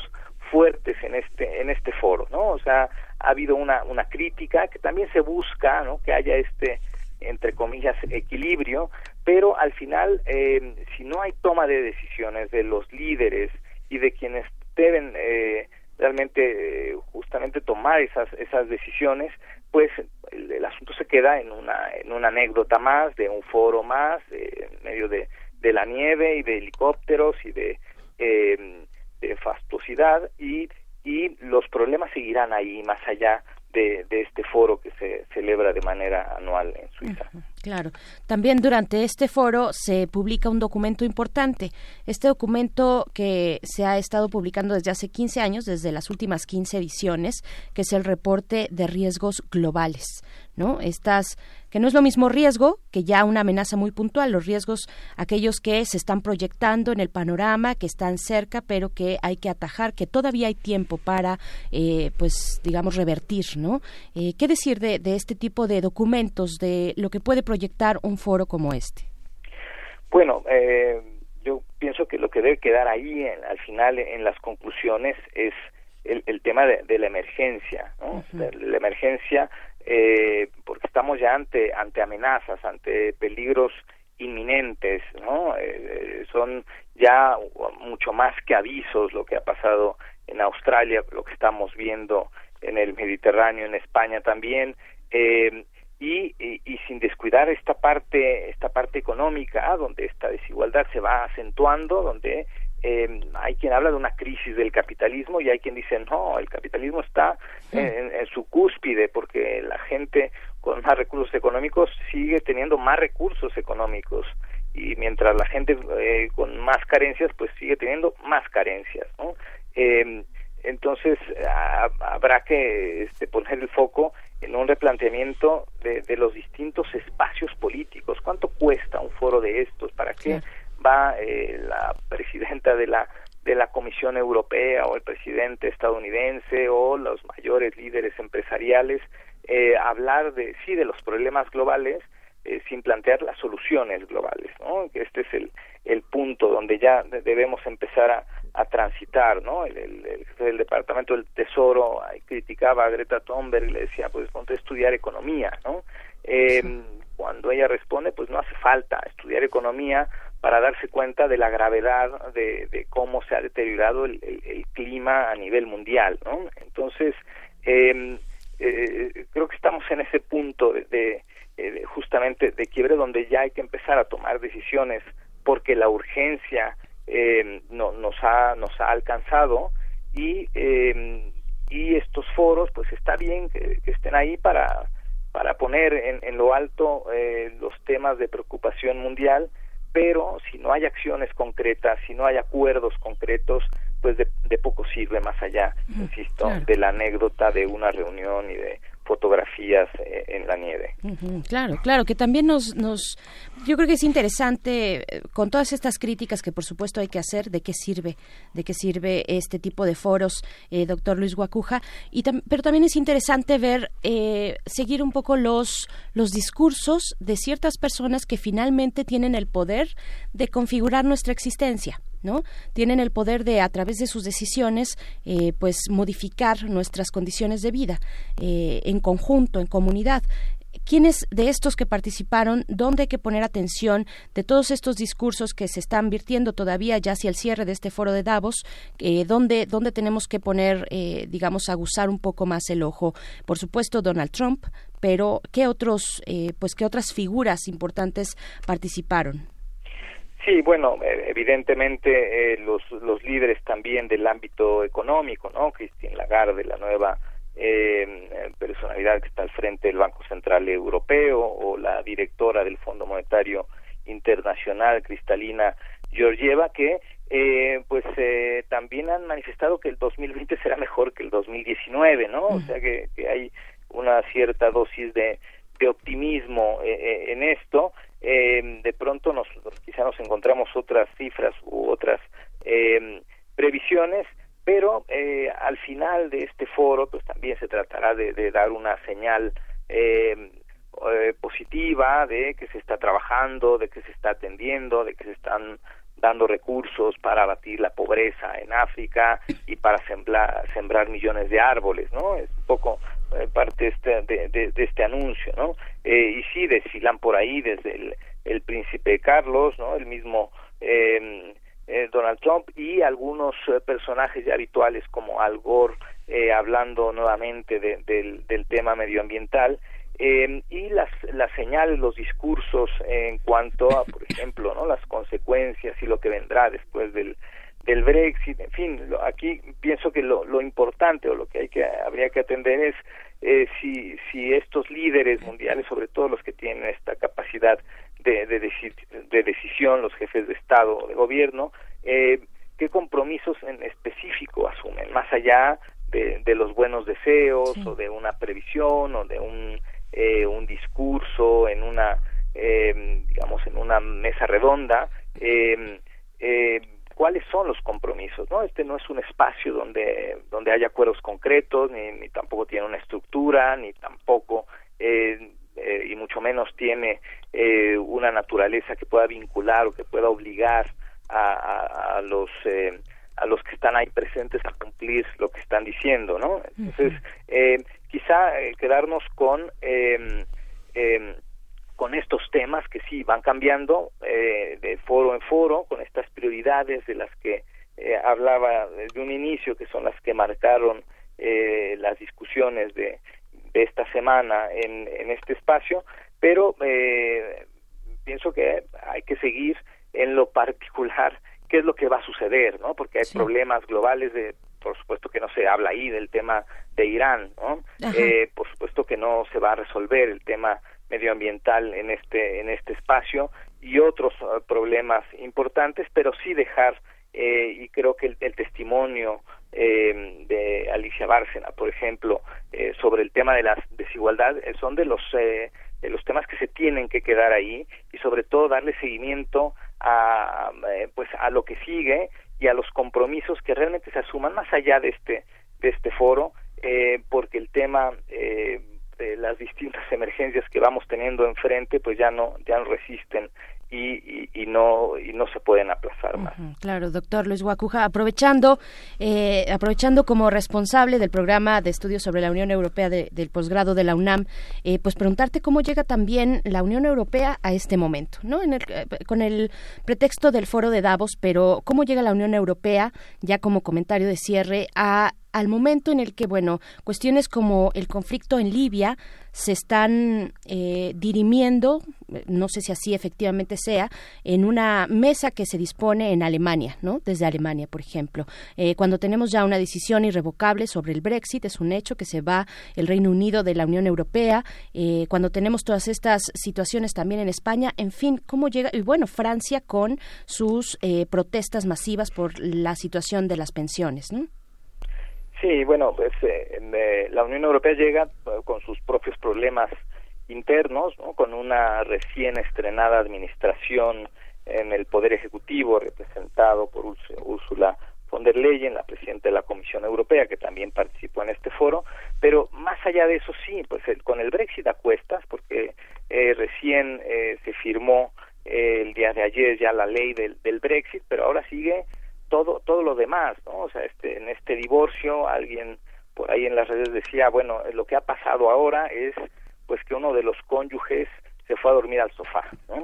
O sea, falta todavía un camino muy largo para que se materialice eh, el, el Brexit y seguirá eh, convulsionando a, a, la propia Unión Europea y seguirá como un lastre muy importante, eh, además de los problemas internos de cada país, donde la extrema derecha está avanzando de manera preocupante. En las últimas elecciones eh, en España pues fue una, muestra de ello, el gobierno justamente español tratando de acomodarse ahora como un gobierno de coalición por primera vez con, con el Partido Unidas Podemos, el, el tema de la renuncia también en estos días de Luigi de Mayo, el, el, el líder de, del partido Cinque Stelle en, en uh -huh. Italia, que amenaza a, por fracturar la coalición de gobierno, eh, un presidente Emmanuel Macron eh, en Francia que se le incendia un día así y el otro también por el tema de las protestas, en fin, eh, en un momento donde se requiere una Unión Europea fuerte, una, una Unión Europea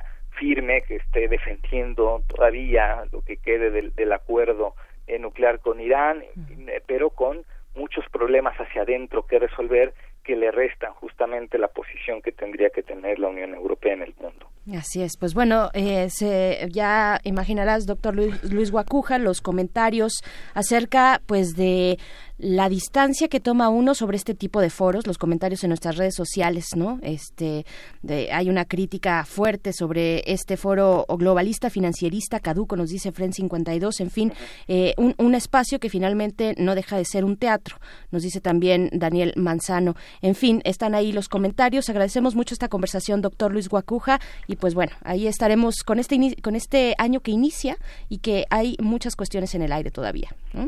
Claro que sí, sí, inicia muy muy rápido y muy y muy agitado. Así es, doctor Luis Guacuja, muchas gracias. Hasta luego, Gracias a ustedes. Hasta pronto. Pues vamos a ir con música. Estamos en nuestro viernes de complacencias musicales y esto es para Refrancito. En realidad lo pide Refrancito. Dice Mi tierra Chihuahua del conjunto Primavera para María de la Paz. María de la Paz, que también la conocen como Pasita. Pasita, que hoy cumple 100 años. Esto es para ti de parte de Refrancito. Vamos a escuchar.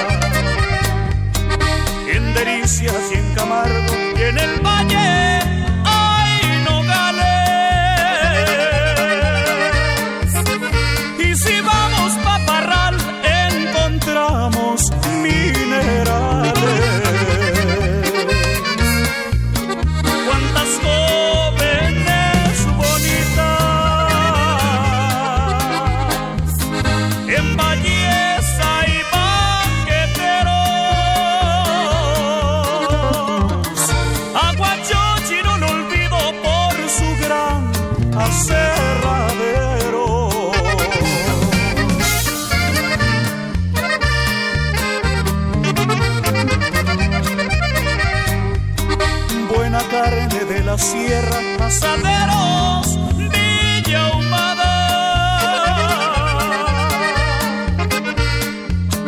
Pa' durar los casas grandes de Cuauhtémoc, la manzana. Qué bonito es Basasiachi y los pinos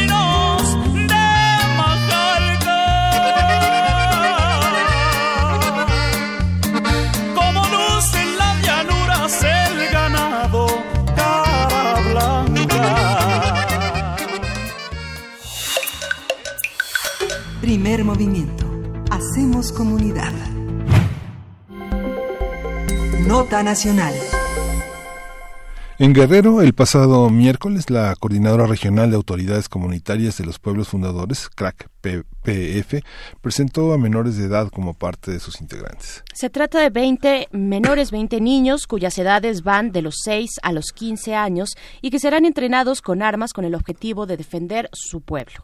La eh, presentación tuvo lugar muy cerca de un bloqueo que mantienen 16 pueblos nahuas desde el 17 de enero pasado en demanda de la instalación de puntos de seguridad entre Chilapa y Hueycatenango.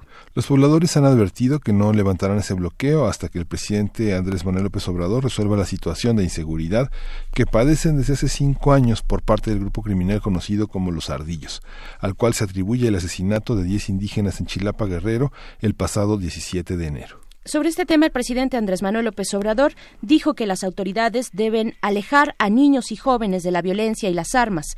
En su conferencia matutina, también agregó que hay que atender las causas de los hechos violentos, como dar oportunidades de desarrollo y combatir la desintegración familiar.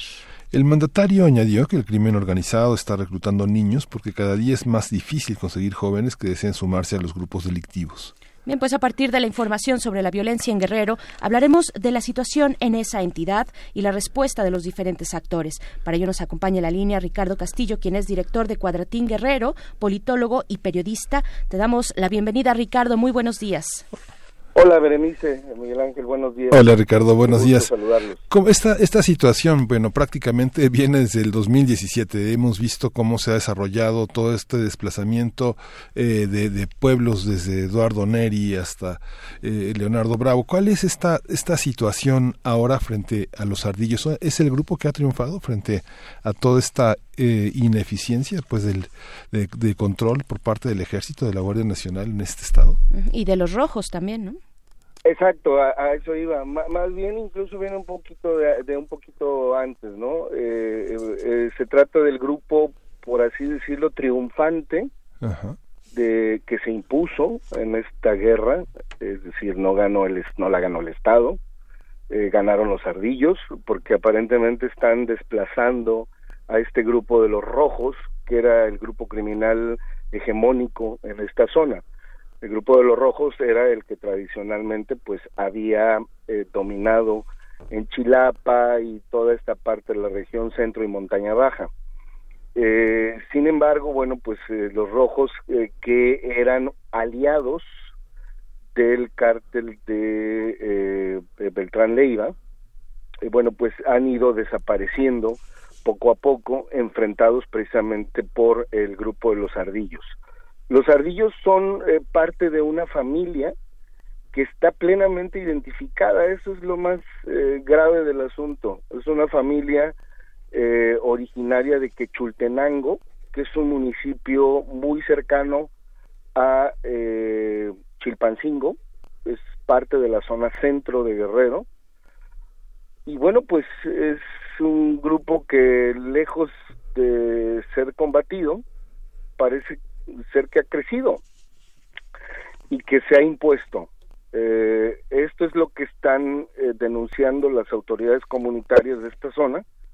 Y bueno, se trata de un grupo, el de la CRAC, que es la policía comunitaria histórica en Guerrero. Nada más que es una escisión del grupo originario de la CRAC. La CRAC es el Consejo eh, de Autoridades Comunitarias, Consejo, Consejo Regional de Autoridades Comunitarias de, de, Guerrero. Entonces, bueno, eh, la CRAC de aquí, de, Chilapa, es una escisión del grupo originario, del grupo original. Entonces, eh, son los que están ahora reclutando niños, que no es nada nuevo es algo conocido en esta zona porque es parte, digamos, de los usos y costumbres eh, y que no necesariamente son niños, eh, digamos, eh, de primaria. Muchos de ellos son de 17, 16 años, de edades que deberían de estar en la preparatoria y que no van, porque además no van a la escuela. Ahí no hay escuelas, eh, esta comunidad donde surgió este reclutamiento se llama Alcozacán. Mm. Es una zona, para que se den una idea, donde los niños no pueden ir a la escuela porque la más cercana está en un pueblo vecino. De manera que no hay ninguna oportunidad de desarrollo ahí y mucho menos en este caso de seguridad. Y viven prácticamente asolados por la violencia del crimen organizado claro. Eh, Ricardo Castillo, también, bueno, sí vimos a estos jóvenes un poco más grandes, pero hay algunos que son pues plenamente niños, que son eh, chicos muy pequeños. Para el caso, por ejemplo, de esas posibilidades de educación que se tengan en Alcozacán, eh, hay, una escuela primaria, cómo está también la cuestión del territorio con ese pueblo vecino, ¿no? Donde se encuentra, creo que la secundaria, cómo están esos caminos, qué podemos decir para imaginarnos un poco la vida cotidiana que finalmente llega lleva a, estos pobladores desde hace mucho tiempo, pero particularmente ahorita, a, pues armar a los niños, ¿no? Que desde acá pues eh, vemos estas imágenes y no podemos comprender eh, porque no vivimos ese contexto y no tampoco eh, podemos aceptar que pues niños sean armados, ¿no? Eso finalmente pues es, es, es, un crimen el reclutamiento forzado de niños, lo dijo la Redima, ¿sí? ¿cómo, ¿Cómo lo ves? Así es. Son, lugares, eh, son zonas prácticamente intransitables, estas zonas de Guerrero, eh, y que en algunos momentos del año viven prácticamente incomunicados, por las temporadas de lluvias, fundamentalmente porque son caminos eh, que, que, se cortan, eh, no hay comunicación como muy plena con las grandes ciudades, eh, y bueno, pues son caminos, son caminos rurales, eh, donde hay constantes deslaves, en fin. Pero ahora hay que agregarle eh, de unos años a la fecha el, el grave problema de la inseguridad, de la violencia, que eh, se instalan retenes del crimen organizado, particularmente del grupo de los ardillos, pues para, no solo para revisar a los grupos contrarios, pero también en algunos casos para quitarle las pocas propiedades que puedan llevar eh, los campesinos que transitan por esta zona. Es un lugar eh, prácticamente donde no hay ley y es grave la situación porque se combina la pobreza extrema, o sea, no es eh, cualquier pobreza, es la pobreza, pobreza extrema, están dentro del rango, digamos, de este porcentaje de la población de Guerrero que es casi del 30% eh, o más del 20% que vive en, en pobreza extrema. Entonces, eh, eh, con aunado a la violencia, pues prácticamente es una combinación bastante explosiva. Y es por eso que es un grito desesperado esta conformación de las policías comunitarias y por supuesto el reclutamiento de eh, pues todo tipo de personas, incluidas mujeres. Hubo también eh, hace unos meses eh, circuló un video en donde también se vio cómo mujeres estaban siendo eh, reclutadas para este tipo de organizaciones civiles armadas que bueno pues buscan la protección de la defensa de la gente. Algo que a mí me llamó mucho la atención ayer fue la reacción del presidente López Obrador acerca de esta policía comunitaria. El presidente López Obrador inmediatamente salió a descalificar, como todos nosotros, como todas las organizaciones internacionales, nacionales y locales, la, eh, el reclutamiento de los niños. Pero el presidente en particular, em, a mí me llamó la atención que decía que estos grupos eh, se les está dificultando reclutar sicarios y por eso eh, recurren a reclutar niños. Eh, como si estuviera hablando de una organización criminal cuando está hablando de una policía comunitaria. Una policía comunitaria que además aquí en Guerrero es legal. o tiene algunas, eh, digamos, algunos rasgos permitidos, ¿no? Algunos rasgos legales. Sí. Entonces, a mí me llamó muchísimo la atención cómo el presidente salió inmediatamente a descalificar y llamar eh, grupo criminal a esta policía comunitaria. Yo no sé si lo eh, hizo propiamente por el asunto de los niños o porque confundido pensaba que se trataba de una célula del crimen organizado. Sí, cuando esta, esta, esta visión, eh, prácticamente la gente de todos los pueblos de la montaña baja, los pueblos nahuas, señalan que parte de esta policía comunitaria se ha quedado inerme porque suponen una especie de, de, de este, de, de, trabajo como conjunto con, la, con la, los militares que están en la Secretaría de la Defensa, que solo se pasean por las calles. Fue lo, las, las demandas que hicieron frente a la oficina de Astudillo, que decían que no tenían ninguna acción y que era una medida desesperada. No hay que olvidar que lo que ellos están pidiendo, perdón que te sí, sí, sí, sí, Ricardo. ellos están pidiendo que llegue la Guardia Nacional. La Guardia Nacional. O sea, esta policía comunitaria está solicitando el auxilio de la Guardia Nacional. No está diciendo que no quieren que entre las policías ni el ejército, como en el caso de otras eh, autodefensas, eh, que efectivamente pueden llegar a estar vinculadas con grupos del crimen organizado y que cierran pueblos, que impiden el acceso de la autoridad, de los militares, en fin. No, en este caso lo que están pidiendo es que llegue la, la Guardia Nacional y están eh, solicitando el llamado primero al gobierno del Estado, a ellos lo hicieron, al gobernador, y, bueno, pues a, a, la instancia, a la nueva instancia, a la corporación, a la nueva corporación policíaca federal, que es la Guardia Nacional, y, y han tenido esta reacción eh, gobierno federal. Por su parte, el secretario Durazo lo primero que dijo fue que van a investigar a las policías comunitarias. Es decir, eh, la primera reacción no fue eh, de brindar seguridad a la zona. Está siendo eh, de la condena que es, es, es bien merecida del reclutamiento de los niños. Pero el tema de la violencia está quedando como muy en segundo plano. Sí. Y eso es lo muy lo más preocupante, porque no hay que olvidar que todo esto surgió no por el asunto de los niños, no por lo, por el reclutamiento de los niños.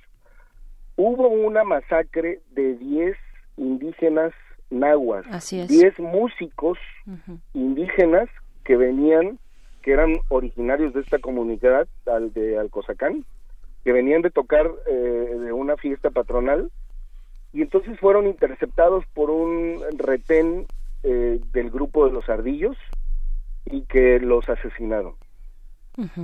Esto sí, por o- supuesto. O, o señalándolos como integrantes del grupo de los rojos.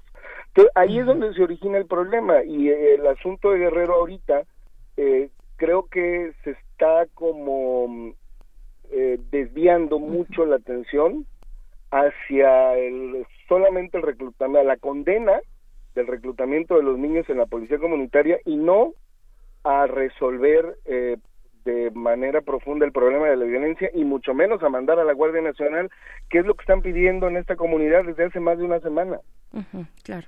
Sí, precisamente eso es lo que iba yo a, anotar y a apuntar contigo, eh, que nos comentaras, pues cómo va este caso, pues, pues lo que estamos viendo, eh, estas imágenes de los niños, es finalmente la consecuencia de eh, inaceptable, una consecuencia inaceptable de estos de este asesinato múltiple, 10 personas en Chilapa, allá en Guerrero.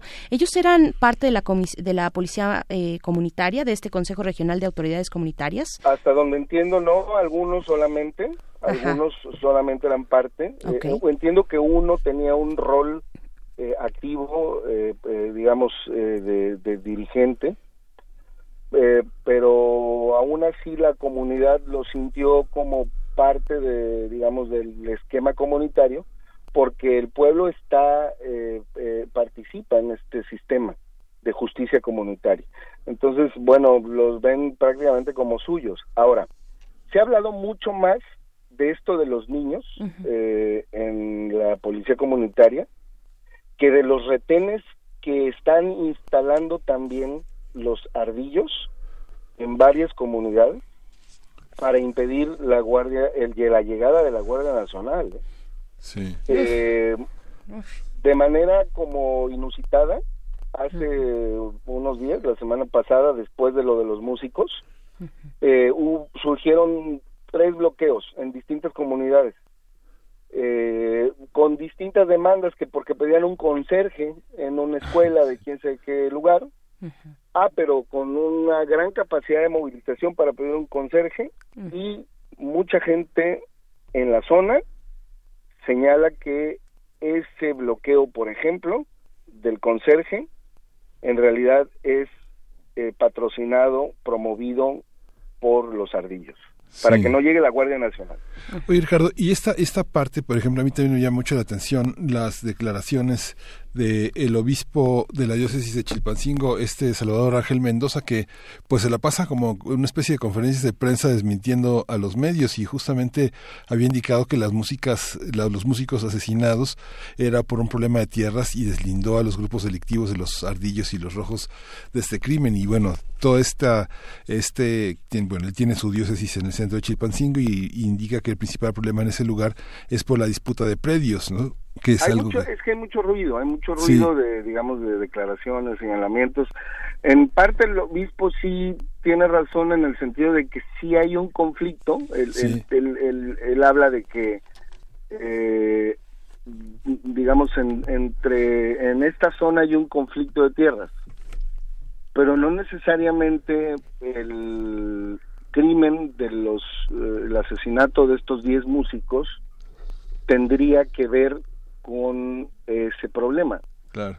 Eh, aún así, ya la autoridad, eh, la Fiscalía eh, General del Estado, ya estableció con toda claridad que quienes mataron a los 10 músicos fueron eh, sicarios de una célula del grupo de los ardillos y que simularon un accidente. Sí. Desbarrancando una de las camionetas para que pareciera eh, una volcadura. Sí.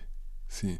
Esta, esta, esta parte, Ricardo, que bueno, eh, lo, publicó Cuadratín, que finalmente el obispo decía que las autoridades se habían equivocado en algunas precisiones que señalaban a la zona como violenta y que habían dicho que, bueno, incluso el, el, informe que había presentado Luis Raúl González Pérez, que entonces era el director de la Comisión de Derechos Humanos, presidente de la Comisión, había dicho que la situación de violencia en Chilapa eh, no era cierta. Él desmintió ese informe que él decía que si hubiera sido hace dos años, ustedes lo publicaron, pues todavía se creería, pero que ya no es la misma que vayan a Chilapa, decía el obispo, ¿no? Dice, dice en sus, eh, verán que el clima de paz eh, existe y que el clima de tranquilidad pues es lo que impera en la zona. Eh, o sea, ¿cómo lo ves tú, Ricardo? Bueno, tú has estado siguiendo, siguiendo Cuadratín, lo has estado siguiendo de una manera muy, muy, muy precisa, ¿no? Lo que pasa es que efectivamente a lo que se refiere el obispo es que de manera oficial eh, la violencia ha bajado mucho en Chilapa, drásticamente. Es decir, Chilapa dejó de aparecer ya, eh, a lo mejor ustedes se acuerdan que hace eh, un par de años sí. se hablaba mucho de Chilapa, ¿no? Sí, sí, sí. Eh, muchos muertos, incluso hace en el 2015 fue asesinado el candidato a presidente municipal de Chilapa. Sí, hablamos aquí en primer movimiento de eso. Exacto, entonces eh, había mucha, una violencia como muy recurrente ahí y de pronto desaparece del mapa de violencia Chilapa, porque efectivamente las autoridades se aplican mucho en la zona y ya no se habla de Chilapa, los números, en los números ya no aparece Chilapa, ya no hay homicidios dolosos eh, en toda esta zona, eh, o por lo menos un registro, y es cuando, bueno, pues las organizaciones de derechos humanos, la iglesia, y la policía comunitaria señalan que bueno hay eh, en realidad un ocultamiento de lo que se vive en la zona que si bien ya no hay muertos en cabeceras municipales sí los hay en pueblos en comunidades muy alejadas como es el caso por ejemplo de esta de Alcozacán. Sí. Y que de eso mucho eh, eh, perdón de eso poco se sabe Sí, es cierto. Y, y, bueno, bueno, hay que seguir, hay que seguir Cuadratín Guerrero, guerrero.cuadratín.com.mx, porque me llamó la atención ayer, ayer vi que publicaron una, la, nota, justamente es, es, muy curioso cómo hay una visión, recibió Astudillo a Nestora Salgado, ¿no? Es algo que después de, justamente que recuerdas, hace dos años estábamos conversando sobre el tema, Ricardo, ¿no? Sí, claro, y, y en, este, en esta coyuntura, bueno, pues suena como a eh, eh, bueno, pues nos estamos aplicando, este, ahora somos, ahora tú también eres autoridad. Este, me refiero a Nestora, que ella era comandanta de la policía comunitaria, una policía comunitaria que tiene mucha influencia pues en esta zona. Eh, pero sí parece como como un digamos un juego de, solo de imágenes pues no sí sí sí eh, y en realidad no se ve insisto, una reacción clara de las autoridades, pero más allá de eso, eh, de lo local, yo insisto, me sorprendió mucho la respuesta del gobierno federal, tanto el presidente López Obrador como el secretario Durazo, eh, en la descalificación, en la justa descalificación y condena del reclutamiento de los niños en la policía comunitaria, pero no de una respuesta clara, contundente, inmediata de mandar a la seguridad, a las fuerzas de seguridad de esta zona, de eso no hay nada. Claro, porque Ricardo Castillo, si, si algo, si por un lugar eh, tenemos que empezar es precisamente por la ausencia del Estado, ¿no? La responsabilidad recae primero que nada en el Estado, en cualquiera de sus niveles eh, de, gobierno, ¿no? Y, bueno, me parece que tendrían que partir de ese punto para después empezar a lanzar el dedo de señalando a, tales o cuales actores, ¿no? y también y también en el reclutamiento de los niños creo que hay una gran parte de responsabilidad del Estado. Sí, claro. O sea, eh, antes de condenar, yo creo que el Estado debería de asumir la responsabilidad que tiene en la ausencia de, eh, de los cuerpos de seguridad, porque por eso están reclutando niños. Así es. Pues porque no hay policías pues se nos acaba, llegamos, llegamos al final de la hora, Ricardo, se nos acaba el tiempo, pero pues te agradecemos. Yo creo que tenemos que seguir eh, hablando de la, de la, de la, de toda esta zona de la montaña, de todos estos pueblos nahuas y de cómo se ha desplegado pues el tema de la seguridad en la zona. Te agradecemos mucho que estés con nosotros. Ojalá y tengamos una, una, una colaboración sistemática porque, bueno, seguimos Cuadratín con mucho cariño y con mucho respeto porque, bueno, es un periódico que con todo y que ha habido momentos en que no han podido ni llegar a algunas de las zonas, pues siguen publicando cosas muy importantes y bueno, es, es, la historia de Guerrero lo que están haciendo ustedes también, ¿no? Gracias. Muchísimas gracias, es un gusto como siempre y bueno, no olvidar eh, la, eh, en general Guerrero, pero en esa parte, esa parte es la parte más pobre de, yo diría que del país, ahí en esta parte, en la región de la montaña, está eh, el municipio más pobre del país, eh, en fin, hay una gran cantidad de pobreza extrema y olvido que creo que debe de contarse, debe de saberse. Por supuesto, y estaremos eh, consultando de nuevo con ustedes, eh, con eh, Cuadratín Guerrero, Ricardo Castillo. Ya se nos fue el tiempo, pero también la cuestión de cómo se cubre desde el periodismo este tipo de zonas es todo un tema también que, que, ojalá podamos consultar contigo de nuevo. Ricardo Castillo, muchas gracias por acompañarnos. Un abrazo, Berenice. Gracias. Gracias. Otro de vuelta, director de Cuadratín Guerrero, politólogo y periodista. Se nos ha acabado ya el tiempo de esta segunda hora. En este viernes hay varios comentarios pues en redes sociales que daremos lectura a nuestro regreso después del corte. Nos despedimos de la radio Nicolaita allá en Morelia. Nos escuchamos con ustedes el próximo lunes a las 8 de la mañana. Nosotros seguimos aquí en el 96.1 de FM y en www.radio.unam.mx. Vamos al corte de la hora, Mil Ángel. Ya son las 9. Ya son las 9. Síguenos en redes sociales. Encuéntranos en Facebook como Primer Movimiento y en Twitter como arroba PMovimiento. Hagamos comunidad.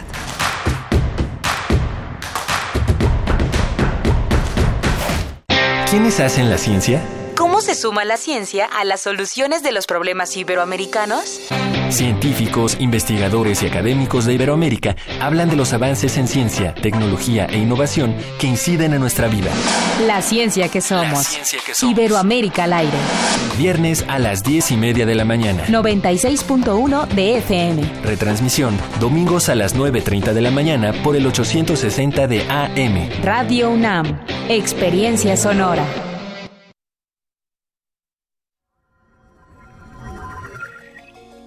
Recientes y no muy descabelladas sugieren que nuestra realidad podría ser el holograma de una simulación de computadora controlada por una civilización mucho más avanzada. De ser el caso, comprender la tecnología es comprender la totalidad de nuestra existencia. Resistor. Esto es una señal. Jueves, 20 horas, por resistencia modulada. 96.1 de FM. Radio Experiencia sonora. Estamos todos conmocionados, nadie puede creer lo que está pasando. Toda la comunidad esperaba una victoria del equipo local. Pero, ¿dónde están nuestros nueve titanes? ¿Nuestros nueve guerreros? Sin ellos no hay juego. Su comunidad los necesita. Súmate y representa tu colonia. Postúlate para las comisiones de participación comunitaria. Tienes del 28 de enero al 11 de febrero. Conoce más en www.ism.mx. Instituto Electoral, Ciudad de México. Con participación, todo funciona. Si te sientes deprimido, con ansiedad o desesperado, no estás solo.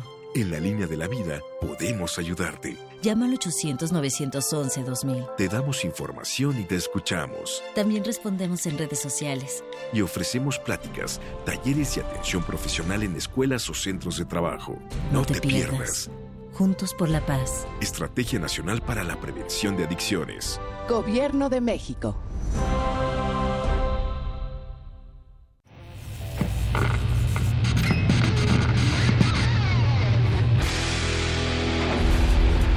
¿Recuerdas esta música?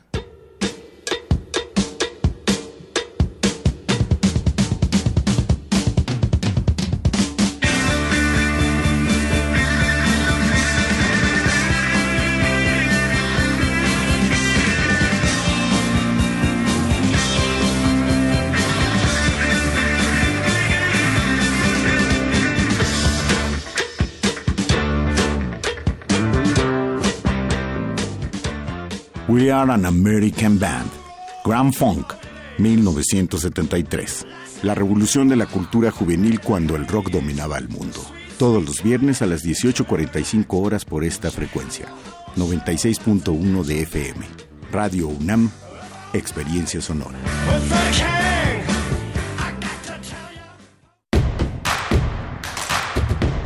Encuentra la música de primer movimiento día a día en el Spotify de Radio UNAM y agréganos a tus favoritos.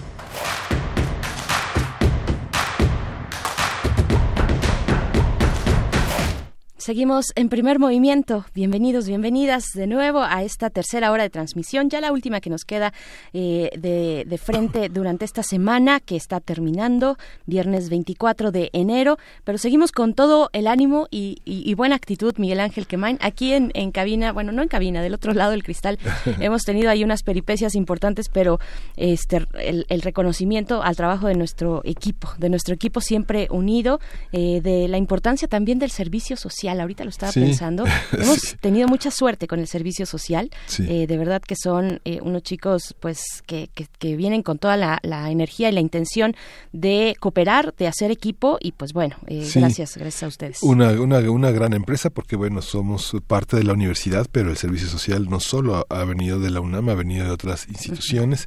Y bueno, la, la fuerza, el impacto de la juventud, el interés de la educación superior es, es, es muy conmovedor y muy importante Fíjate, eh, Berenice, que eh, ahora sí que comentábamos fuera del aire la aparición eh, de este apareció en enero acaba de aparecer feminismos y derecho un libro que bajo la ejida del ministro Saldívar ha sido posible que, vea la luz. Es un diálogo interdisciplinario en torno a los debates contemporáneos. Es un trabajo que han editado Ana Micaela Alterio y Alejandra Martínez Verástegui, que lo han coordinado. Es un esfuerzo del ITAM, de Derechos Sexuales y Reproductivos, del Programa de Derecho a la Salud del CIDE y del Centro de Estudios Constitucionales.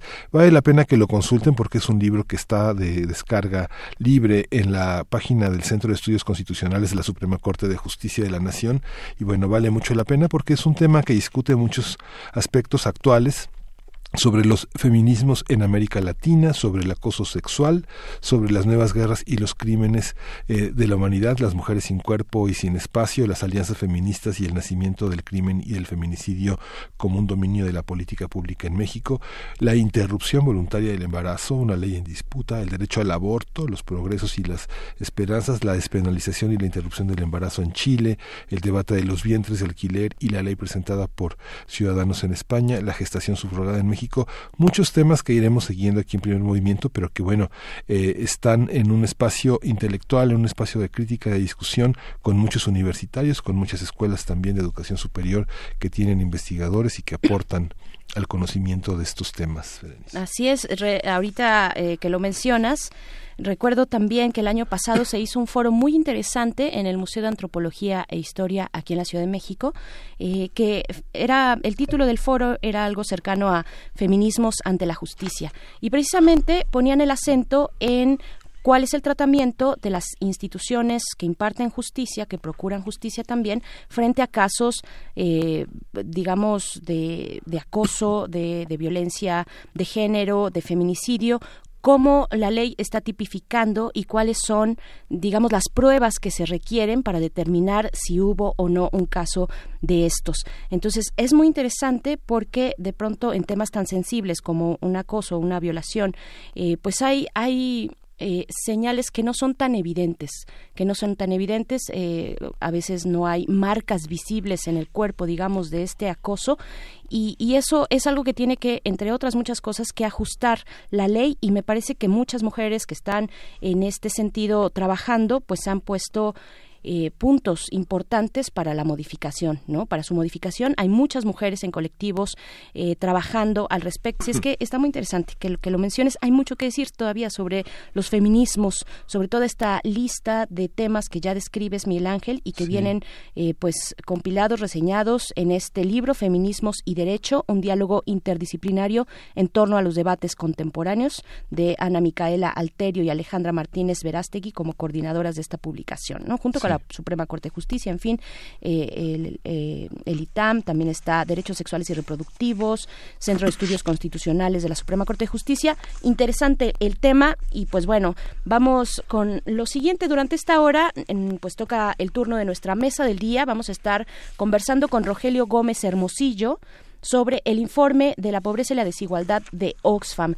que en este año, bueno, este es un informe que se publica cada año por esta organización internacional y que en este año precisamente apunta a las cuestiones de género, específicamente al trabajo no remunerado, que significa el trabajo de los cuidados, ¿no? Del cuidar del otro, eh, que se tiene, digamos, culturalmente o tradicionalmente se piensa que son o somos las mujeres las que estamos eh, determinadas a realizar este tipo de cuidados que no son remunerados, pero que tienen un impacto muy importante en la construcción de la sociedad, de la comunidad, de los hogares, en fin. De eso estaremos hablando con Rogelio Gómez Hermosillo, él es coordinador de Acción Ciudadana frente a la Pobreza, una iniciativa de la sociedad civil organizada que integra a más de 60 organizaciones en todo el país. Sí, y no se despegue porque teníamos a tener una breve crónica, un análisis por parte de Leticia Villaseñor, reportera independiente, sobre la caminata por la paz que inició ayer a las 9 de la mañana.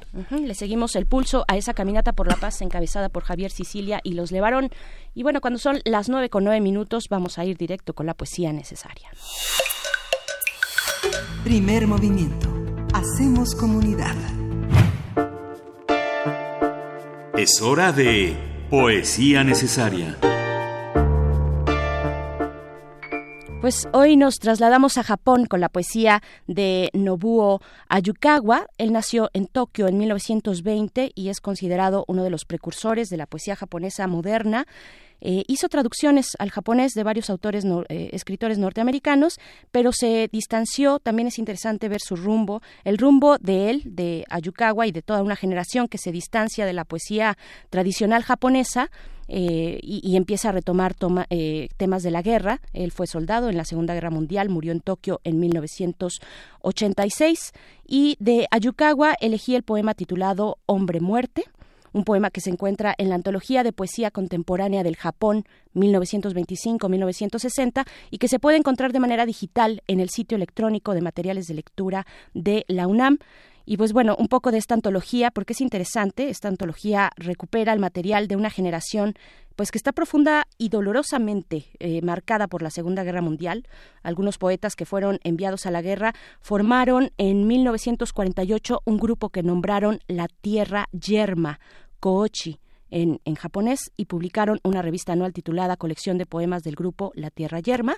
Este, en la introducción del primer número de esta revista, publicaron un manifiesto que decía en alguna de sus partes algo cercano a, a lo siguiente. Decía, nuestra actualidad nos presenta una tierra yerma, Salvarnos del caos y protestar contra la devastación explica nuestra voluntad rebelde ante este destino y nuestra militancia con la vida. Si es que aún existe para nosotros futuro alguno, es porque no hemos perdido fe en la vida actual. Entonces, bueno, ellos cambian la temática de la, de la poesía eh, tradicional japonesa que se orientaba a cuestiones de la naturaleza, de la contemplación, de la belleza, para retomar el tema de la guerra y sus impactos en el cuerpo, eh, sus, sus, huellas en el cuerpo y en la vida de estos poetas. Y pues bueno, vamos a escuchar lo que ya decía eh, de Ayukawa, el poema Hombre Muerte. Y en la música escucharemos también a una banda de Tokio, eh, se llaman Kikagaku Moyo. Ellos están activos desde 2012 y el nombre de esta banda de folk psicodélico se traduce como patrones geométricos. Eso significa Kikagaku Moyo, patrones geométricos, y de ellos escucharemos la canción Naso Naso, que, eh, que significa acertijo, acertijo. Pero antes, pues, vamos con la poesía. Esto es de Ayukawa, Hombre Muerte. Por ejemplo, desde los pasos en la niebla, en todas las escaleras, surge la imagen opaca de un testamentario. Es el comienzo de todo. Ayer lejano, sentados en una cantina oscura, no sabíamos qué hacer con nuestras caras torcidas, mirándonos el sobre de una carta. ¿No habrá sombra ni forma? Ya que fracasamos en morirnos, así estaban las cosas. Amigo, el cielo helado de ayer permanece en el filo de, de la navaja, sin embargo, he olvidado dónde y cuándo te perdí. Fue una época de oro, tan efímera, jugábamos a ser dioses, a trastocar signos murmurando. esta es nuestra antigua receta. Siempre era otoño, ayer y hoy, en la tristeza llueven hojas muertas. Esa voz entre las sombras de la gente o en las calles ha seguido su camino de plomo negro. El día del funeral no había palabras ni asistentes. No había lugar para la ira ni para la tristeza, ni tampoco quejas débiles. Alzando la mirada al cielo, permanecías acostado, tranquilo, con los pies metidos en tus pesados zapatos. Adiós, no vale la pena creer en el sol ni en el mar. Amigo que duermes bajo la tierra, ¿aún duele la herida de tu pecho?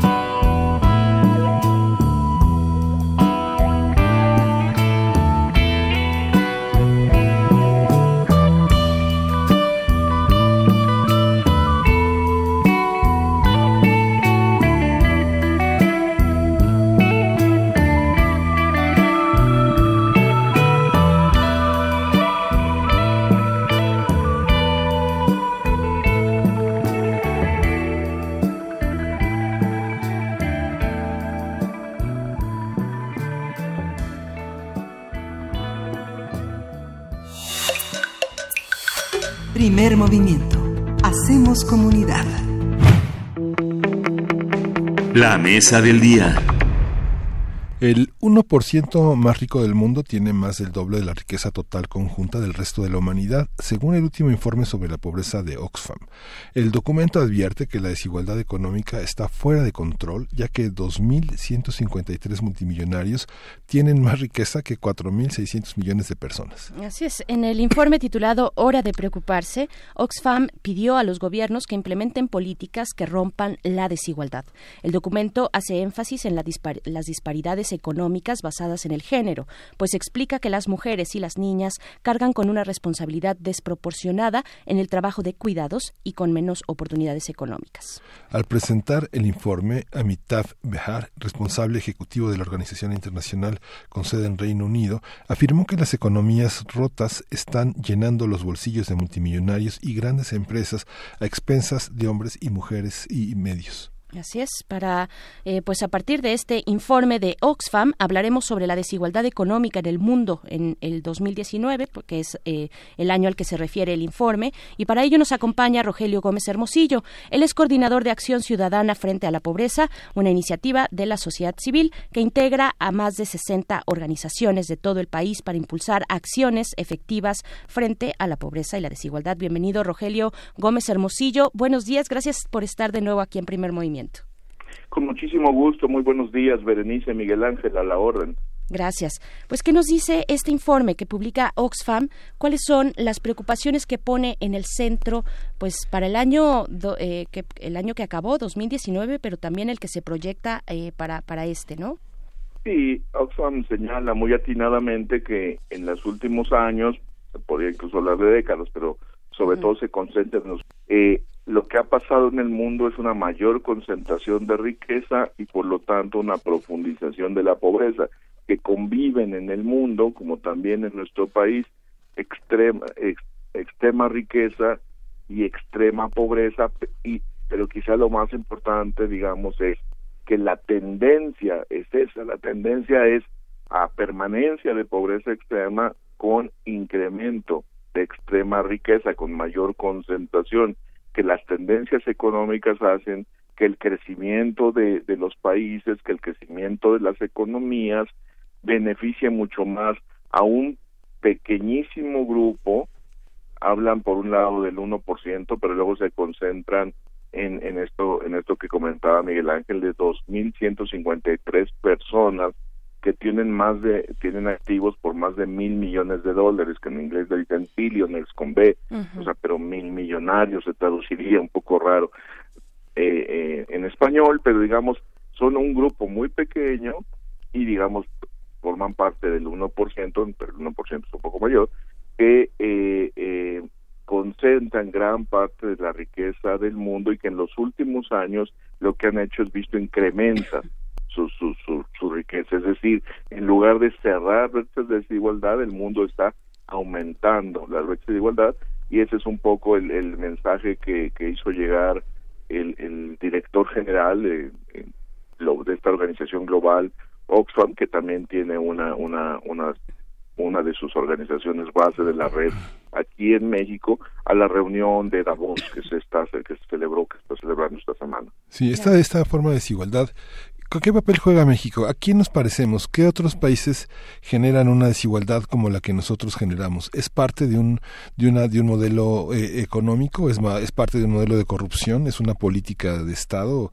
¿Cómo se da este, a quién nos parecemos y por qué? ¿Cómo se dan esos mecanismos de desigualdad tan intensos? México forma parte del indigno club de los países latinoamericanos más desiguales. Nos parecemos a Brasil, nos parecemos a Chile, nos parecemos a Colombia, digamos, nos parecemos a, y bueno, por supuesto, Centroamérica en, temas de desigualdad, no del tamaño de la economía, pero sí de la desproporción que hay en la concentración de la riqueza y los grandes ingresos de un pequeño, de un grupo muy pequeño en comparación con las carencias y la permanencia de pobreza de un grupo muy grande. En el caso de México hemos comentado eh, la mitad de la población, 49-50%, no tiene un ingreso suficiente para adquirir la canasta básica, que es, digamos, la forma de medir internacionalmente la pobreza. No se alcanza ni para la básica sobrevivencia, no digamos ya para vivir, te diga, la mitad de la población,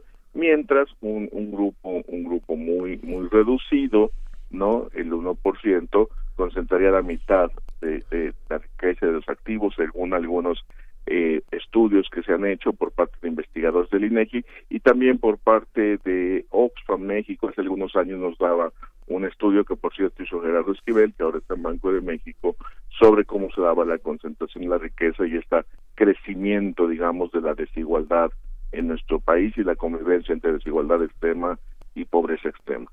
¿Y, y, a quién a quién tenemos que mirar? ¿Dónde está eh, el, el, error, la falla? Eh, ¿Es el, el, sistema económico eh, mundial? ¿Es el capitalismo? ¿Es esa forma de distribución a través del capitalismo la que nos, nos tiene así? ¿Es un, ¿Es un sistema vigente todavía? Porque fíjate que platicábamos antes, en, en, la hora pasada, acerca del foro de Davos, precisamente estábamos hablando con el doctor Luis Guacuja, y él ponía ahí la comparación, eh, digamos, el contraste de que para algunos este sistema pues está, es un sistema caduco, es un sistema que va de salida, pero que otros, por el contrario, dicen, pues no, va, va muy bien, las personas tienen posibilidades de obtener créditos, de tener una casa, de tener, vaya, todo lo que puede significar un sistema como este. ¿Qué, ¿Qué, decir con respecto a la pobreza eh, y, y, sobre todo a la desigualdad que, que va empujando esa pobreza? La pobreza no surge de la nada, surge a, partir de ciertos patrones, de ciertas conductas y, y el, digamos, la distribución de la riqueza, eh, como la hemos visto, como la tenemos y, anuncia este informe, pues es una de las causas, ¿no? Exactamente, es una de las causas, este crecimiento de la desigualdad y concentración de riqueza, por supuesto, es una de las causas. A veces se quiere decir que es la causa y la única y ahí es donde nos vamos a complicar. Mm. Tu pregunta sobre qué está fallando creo que es muy importante, yo no me atrevería a dar una respuesta, es un tema hiper complejo, pero podemos compartir algunas reflexiones.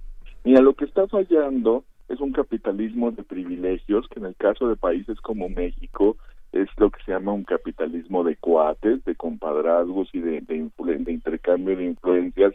Eh, el concepto en inglés es crony capitalism, ¿no? Donde no es no es solo que haya este asunto de que hay inversionistas que arriesgan, que innovan y que entonces por eso tienen derecho, digamos, a recibir una retribución de las ganancias de este esfuerzo. Por supuesto que eso, eso lo hay, pero junto a eso hay un conjunto de depredadores, medradores, que en realidad capturan rentas, que hacen negocios totalmente eh, amparados sin riesgo, por ejemplo, mediante contratismo de grandes obras, mediante concesiones monopólicas, en fin, donde no hay reglas reales de competencia como las que los economistas nos dibujan cuando hablan de competencia en el mercado y que el mercado por eso funciona porque permite una competencia abierta y entonces sobreviven y avanzan más quienes mejor hacen el trabajo, mejor producen, mejores servicios brindan, mejores precios ofrecen, mejor calidad ofrecen en sus en sus productos, servicios y bienes y así la población, la gente, el mercado consume, digamos, lo mejor que, se le puede dar y, premia a través del mercado ese esfuerzo. Eso no es así para muchos negocios, para muchas riquezas que más bien están amparadas en, lo que los economistas llaman fallas de mercado, que en el fondo son realmente una lógica, digamos, de acumulación basada en monopolios, oligopolios, unos cuantos que concentran mercados, que muchas veces lo hacen al amparo de gobiernos con políticas eh, fiscales, políticas hacendarias en general, no solo de impuestos, sino también de inversión, de protecciones, etcétera, que facilitan todo esto. Entonces, eh, digamos, la discusión sobre si hay alternativa al capitalismo, yo se la dejaría a gente que sabe más de esto. En mis tiempos, cuando yo estudiaba en la UNAM hace mucho, pues teníamos una, la visión de que podía ser el socialismo, pero luego cuando volteábamos a ver al socialismo real, lo que pasaba en aquel tiempo en la Unión Soviética, en los países del Este, o lo que podemos ver hoy en China, yo qué sé, pues yo más bien creo que son capitalismos de Estado, digamos, y, y que cada vez más, bueno, la Unión Soviética no existe, pero China, este y en fin no no lo veo. Yo no yo no entraría a ese tipo de discusión que vale mucho la pena pero no me siento capaz de ello. Yo lo que creo es que eh, hay condiciones para tener capitalismos en donde no hay tanta desigualdad y no hay tanta pobreza. Y creo que por ahí va el llamado que hace este este informe de Oxfam esta presentación que hizo su director en, en la reunión de Davos y que nos han venido haciendo durante eso es, digamos, la campaña más importante de Oxfam a nivel internacional y de alguna manera también en nuestro país, de cómo se pueden ir haciendo ajustes de política pública que reduzcan desigualdades. Claramente una medida, si para empezar a hablar de cosas concretas, pues evidentemente es fiscal. Es decir, que paguen mucho más quienes más tienen, un alto, un alto impuesto a la concentración de la riqueza, que no es lo mismo que a los ingresos de las empresas y ahí empiezan las discusiones y las discusiones complejas entre economistas, pero digamos, el, el énfasis anda por el lado de cuando la, la riqueza se vuelve individual, se vuelve de personas o familias, pero digamos al final es de personas a nivel legal, esas personas deberían pagar un, un, muy altos impuestos si tienen eh, fortunas de, de, tamaño de la que estamos hablando, mil millones de dólares, cosas así, o cientos de millones de pesos incluso en nuestro país. Y la discusión, por ejemplo, que, en México es muy compleja y que da mucho miedo, pero que valdría mucho la pena darla si se podía hacer sensatamente, de poder hacer impuestos a las herencias, porque al final ya en las siguientes generaciones ni siquiera ha sido producto del esfuerzo, el talento, la dedicación, la audacia, la creatividad del empresario que generó un gran negocio con grandes utilidades y grandes riquezas. Ya nada más es haber sido el nieto y haber nacido en la, en la casa, en la familia adecuada, ¿no? la cigüeña te regaló la posibilidad de estas cosas, lo cual rompe totalmente la movilidad social y hace que perdamos talento en ambos sentidos, en fin, tener una serie de condiciones de desigualdad de oportunidades, que son las cosas que se pueden ir eh, transformando, que se pueden ir eh, modulando si quieres, a lo mejor no se resuelven del todo, pero sí sus rasgos más excesivos, la concentración excesiva de riqueza, con su consiguiente de que si los recursos fiscales se aplican bien, pueden generar mejores servicios de salud, mejores escuelas, más educación, mejores condiciones, pues, para generar igualdad de oportunidades, con lo cual se generaría un círculo virtuoso que es el que vemos en países que no tienen nada de perfecto, pero que son mucho mejores en estos temas, como los como Finlandia, como, como Suecia, como Noruega, o incluso, y ahí, en fin, habría que verlo, en países en países como como Corea, en fin. Y en general, ¿eh? el modelo el modelo europeo con todas sus con sus variantes tiene menos de estas condiciones de desigualdad y garantiza un piso mínimo de derechos, que es una cosa que nosotros acá en México hemos venido insistiendo mucho. El tamaño de nuestra economía posibilita que tengamos un piso garantizado de derechos de educación, de salud, de vivienda y hasta de ingreso básico garantizado para toda la población, con lo cual se generarían mejores condiciones de igualdad y mayor posibilidad de, igualdad de oportunidades y movilidad social. Sí. ¿Cómo pasa ese proceso de, de, la riqueza de la empresa a la riqueza de la familia? Porque, bueno, circulan los nombres, seis, ocho nombres de familias muy importantes, pero sabemos que hay otros nombres. Cuando se les pregunta a estos grandes empresarios, ¿eres también de los hombres más ricos de, de, de México? Dicen, no, no, no, yo tengo, no sé, mi cuenta de banco es de 50 mil pesos, todo, todo lo mío está en la empresa revisen mis cuentas, no, yo no tengo dinero, vivo de mi sueldo como director de la empresa, pero son los dueños. ¿Cómo se da este paso? ¿Cómo, ¿Hay un mecanismo de, comprensión, hay un episteme para entender eh, cómo se da ese proceso también que forma parte del capitalismo de cuates, de, de, las aristocracias que tienen el poder en México? Bueno, básicamente, digamos, el modelo, vamos a decir así, legal de, de, de apropiación individual de la riqueza producida en la economía, pues ser, es ser accionista, ¿no? Es ser el dueño o codueño, digamos, tener acciones de este tipo de negocios, que al final pueden ser, tendríamos que imaginarnos que son el holding final, el, el como se dice, la, la punta de la pirámide de los corporativos que son dueños de múltiples grupos industriales, de servicios, en fin, de diferentes ramas de la industria, y donde quienes sean dueños de la de la empresa englobadora, por llamarlo así, de la empresa que es dueña a su vez de todas las otras empresas, pues ahí ahí reciben anualmente y además tienen condición para para recibir una serie de, de, Eso es el modelo, digamos, legal. Y por cierto, el, el informe de Oxfam pasa un dato ahí muy interesante. Todos estos datos que da es bien interesante, pero por ejemplo muestra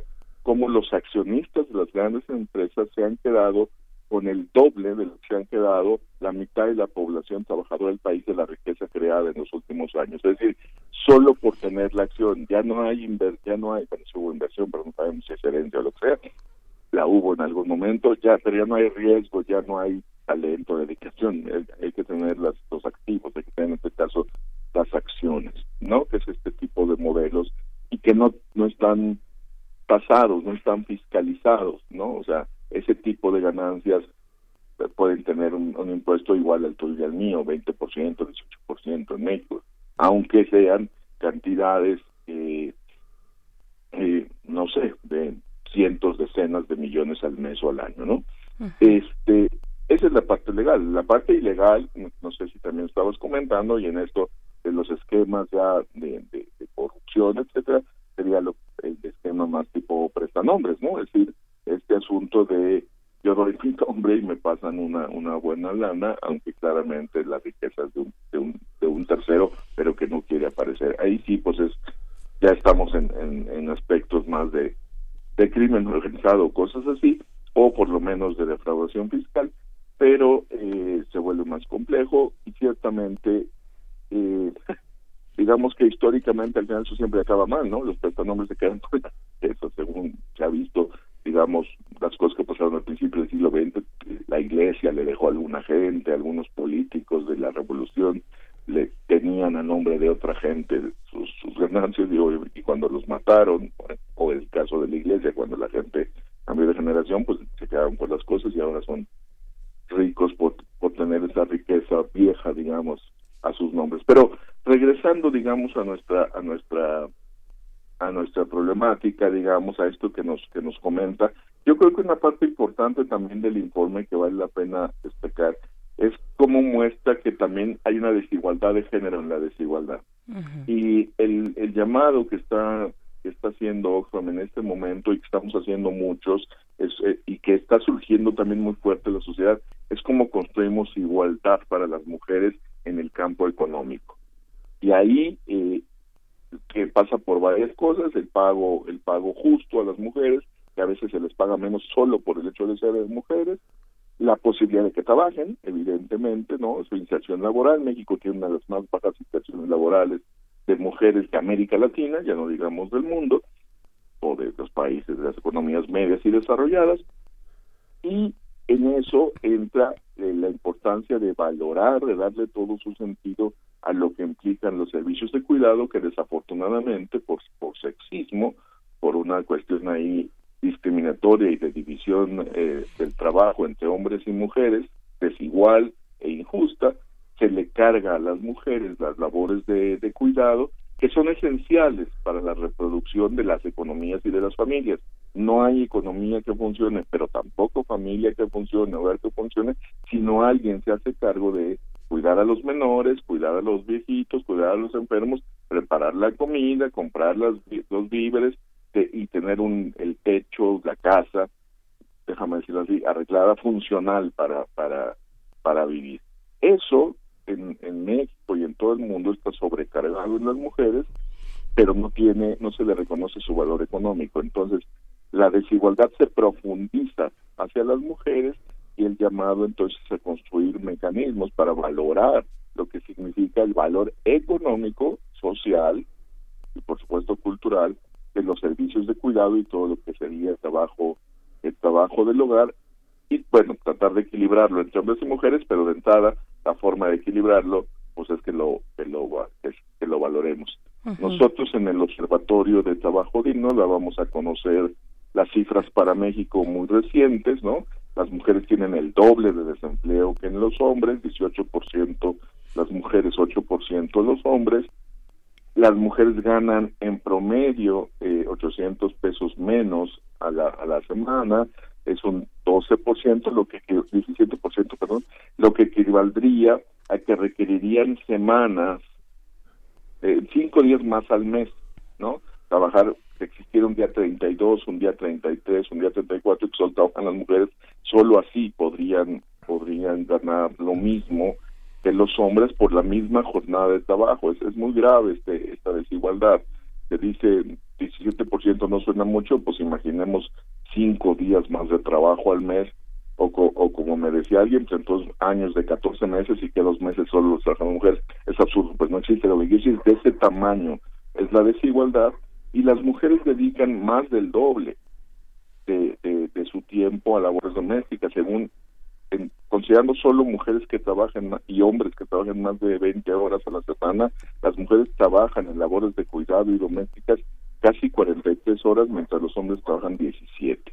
Entonces, lo visto que se hablaba de la doble jornada está clarísimo, ¿no? O sea, trabajan por un lado más o menos las 40 horas en, un trabajo remunerado y otras 43 en un trabajo no remunerado de servicios de cuidado. Estos son datos para México que tenemos en el Observatorio de Trabajo Digno de la Acción Ciudadana frente a la Pobreza y que aterrizan, digamos, para nuestro país esto que hacía que, que, también está presentado en este informe que da, que da a conocer Oxfam ahora en Davos y que estamos comentando. Claro, que no, que no significa que no existan hombres que también pueden realizar labores de, de este tipo, labores domésticas, pero bueno, la gran generalidad e incluso la cultura y la tradición marcan que sean las mujeres, las niñas, las mujeres las que levanten el plato del hermano, las que laven los trastes, las que hagan la comida, que cuiden al abuelo enfermo, ¿no? Eh, en fin, todos estos, eh, estos que son los trabajos de cuidado de lo que estamos hablando, eh, Rogelio Gómez Hermosillo, ¿qué decir de ese impacto eh, cuál es la proporción del conjunto de trabajos de cuidado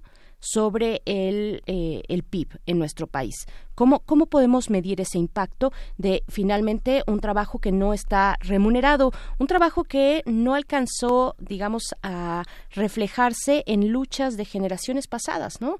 En los años, vaya, en, todo en el siglo pasado, con las cuestiones, los temas laborales, pues el tema del, del papel de las mujeres en ese sentido tampoco, tampoco estuvo tan presente, pero ahora esta nueva generación, digamos, de mujeres que están luchando por, por la cuestión del género, sí trae muy fuerte a la mesa, ¿no? Alguien, eh, antes, antes no, no nos preguntábamos, pues, ¿quién le lava la camiseta del, del Che Guevara al, señor que va a marchar y a protestar, ¿no? A las calles, ¿quién, quién, está la, quién le hizo la, la sopita? ¿Quién, ¿Quién le tiene la cama lista? Este, eso no salía en las protestas, ¿no? Eso, o sea, hablaban de, de compañeros, pero, pero difícilmente se hablaba de esa desigualdad estructural, ¿no? Exacta, exactamente. Yo creo que está apareciendo, digamos, y sobre todo, digamos, el año pasado, muy, es como muy reciente, aunque siempre ha estado latente, por supuesto, esta, esta batalla nunca ha estado totalmente abandonada, pero sí siempre ha estado como en los márgenes. Hay muchos, incluso hay muchos compañeros hombres, ¿no? Que en esta discusión dicen, no, no, no, pero eso son cosas secundarias, ¿no? Eso, es, eso es la casa, eso es, ¿no? Eso es privado, eso es cada quien, ¿no? El no, no, espérense, lo importante es con, mi, con, mi, madrecita santa no se metan, ¿no? Este, Cuando la desigualdad, un poco, un poco lo que están diciendo estos informes, esto que intentamos, ¿no? En el informe, que se ve en el informe de Oxfam, esto que intentamos con el Observatorio de Trabajo Digno, es justo mostrar que no, que la estructura es la misma, o sea, que la fabricación de la desigualdad económica eh, está, totalmente correlacionada, digamos, con la profundización de la desigualdad de género en lo económico. Entonces, sí, sí es muy interesante que en estas fechas recientes, digamos el año pasado, que ahorita, haya una efervescencia, ¿no? Y sí, la nueva generación, yo espero que acompañada por todas las generaciones, porque sí hay batallas muy importantes que se dieron, ¿no? En el reconocimiento de los derechos de las mujeres y que valdría la pena tomar en cuenta para esta batalla por la igualdad laboral y por la igualdad económica de las mujeres de facto, ¿no? No solo no solo de jure, ¿no? O sea, jurídicamente por supuesto que es igual, sí, pero en la práctica no es así y eso pasa por la valoración de los servicios de cuidado y de las labores del hogar. O sea, mientras eso se considere sin valor y como bien decías, la pregunta de cuánto pesa en el Producto Interno Bruto, no tengo el dato a mano, la última vez que lo vi andaba cerca del 10%, depende cómo se calcule, puede mm. ser seguramente entre el 6 y el 8 sin la menor duda. Mm. Entonces, es un, es, se dice rápido, pero estamos hablando del peso que pueden tener grandes industrias que todo el mundo dice, oh, qué maravilla, como la petrolera, la turística. Entonces, de ese tamaño es la economía del cuidado. Claro, habría que ver cómo se hace el proceso de generación de valor de la economía del cuidado, pero yo creo que sí se están dando pasos importantes. Uno, por ejemplo, que, que hay que conectarlo porque tiene que ver con desigualdad, de toda esta legislación discriminatoria que había hacia las trabajadoras del hogar. Sí. ¿No? Las trabajadoras del hogar en la ley del INSS y en la ley del trabajo tenían condiciones discriminatorias de trabajo, o más de trabajo mayores a 40 a, a 8 horas al día y a 40 horas a la semana y no tenían derecho al paquete completo de la seguridad social, es que se, se podían inscribir pero por, solo para la luz y eso de manera voluntaria y eso que lo no, y ahora no, tienen pleno derecho como cualquier persona que trabaje. Reconocer que el trabajo del hogar que hace una tercera persona, no una trabajadora asalariada en el hogar, tiene un valor y que es un trabajo como cualquier otro, que seguridad social, pago mínimo, jornada específica, ¿no?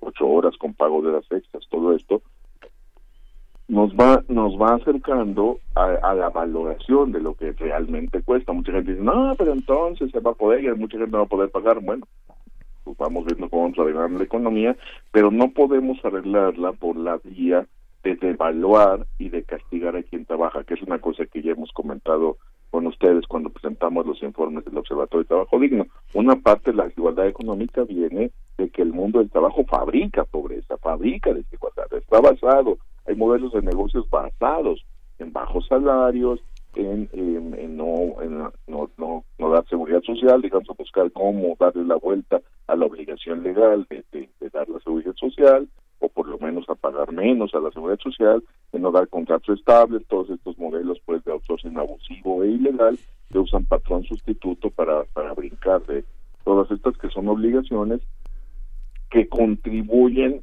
a generar equidad, mejores condiciones de ingreso y a reducir pobreza. Entonces, por eso es por eso esto es tan importante y me da mucho gusto que hayamos podido comentar este informe de Oxfam con ustedes.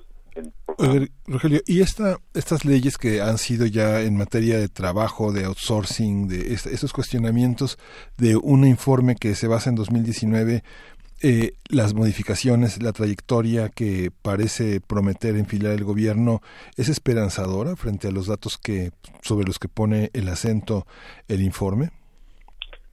Pues mira, vamos a ver cómo se da esta discusión. Nosotros partimos de que estas, estos rasgos de el outsourcing ya son ilegales. O sea, no, el outsourcing no es ilegal. A veces me reclama la gente cuando me ven en la radio. Pero señor, el outsourcing no es ilegal. Pues claro que no. O sea, los servicios especializados de una empresa que se especializa en lo que usted quiera a otra que se dedica a otra cosa, por ejemplo, el servicio de contabilidad a una empresa de software, pues claro que está perfecto y que tengas una empresa que te ayude con tu publicidad, o una empresa, hasta una empresa que te ayude con la limpieza. Si tú te dedicas a otra cosa, pues está bien que haya otra empresa que te dé el servicio, el servicio de limpieza. Lo que no está bien es que no se cumpla la ley en alguna de ellas. Pero digamos, si nos vamos, lo que de lo que estamos hablando es de esas empresas que te dicen, no, mire, yo contrato la nómina, yo soy el que contrata a la gente que trabaja para usted, y yo lo que hago es que les voy a tratar de pagar un poco más, pero no les voy a dar seguro social, les voy a pagar por fuera y les voy a dar contratos temporales para que no se generen pasivos laborales. Así, cuando usted quiera despedir a alguien, pues nada más no le renovamos el contrato. Aunque el puesto de trabajo es lo que hace es permanente, aunque lo que voy a contratar, si usted es una empresa que desarrolla software, va a ser programador de software, no limpieza, no abogados. Eso es, eso es ilegal porque es patrón sustituto, en cualquier edificio se gana, realmente trabajan para el que desarrolla el software, para la empresa original, digamos, pero hay que irse al juicio. Entonces, ese modelo es el que necesitamos encontrar cómo enfrentar patrón sustituto, contratos temporales para puestos permanentes y violación o evasión, digamos, de la obligación de la seguridad social por diferentes vías, se ha tratado.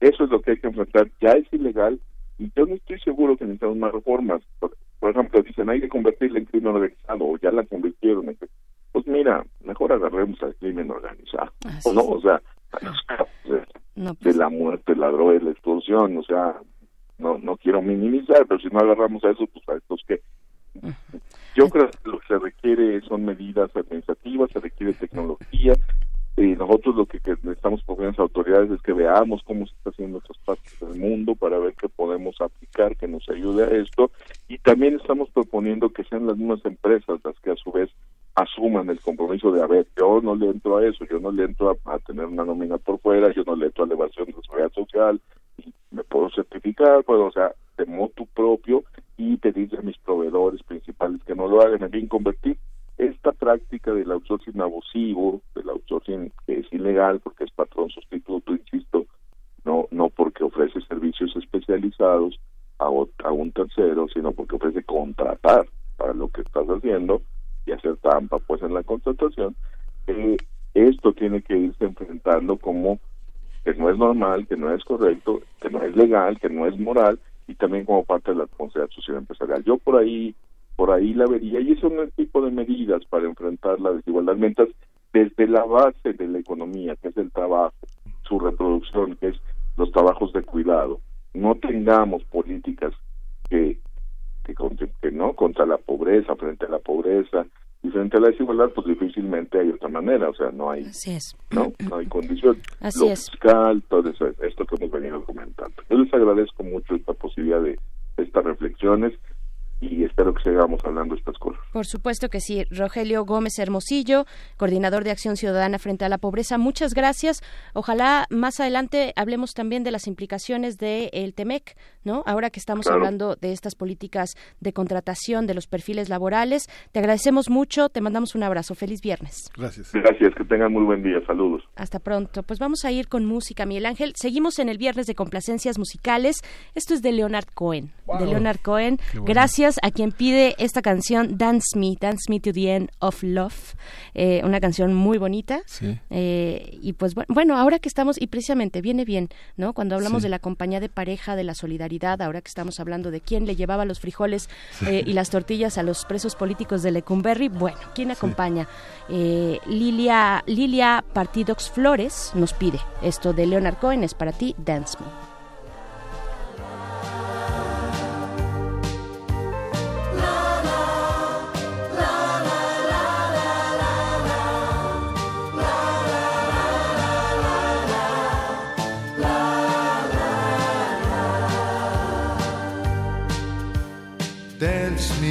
Your beauty with a burning violin.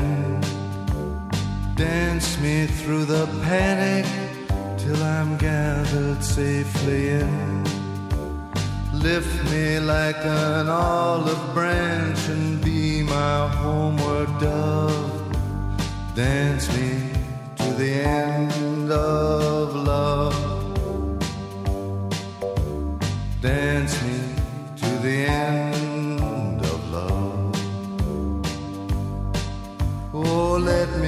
see your beauty when the witnesses are gone. Let me feel you moving like they do in Babylon. Show me slowly what I only know the limits of.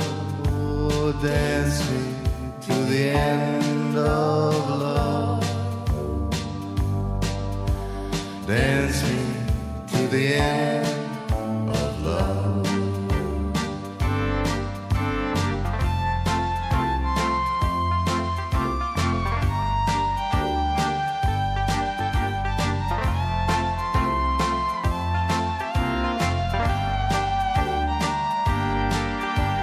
Dance me to the wedding now, dance me on and on. Dance me very tenderly and dance me very long. We're both of us beneath our love, we're both of us above. Dance me to the end of love. Dance me to the end of love. Dance me to the children who are asking to be born. Dance me through the curtains that our kisses have outworn. Raise a tent of shelter now, though every thread is torn. Dance me to the end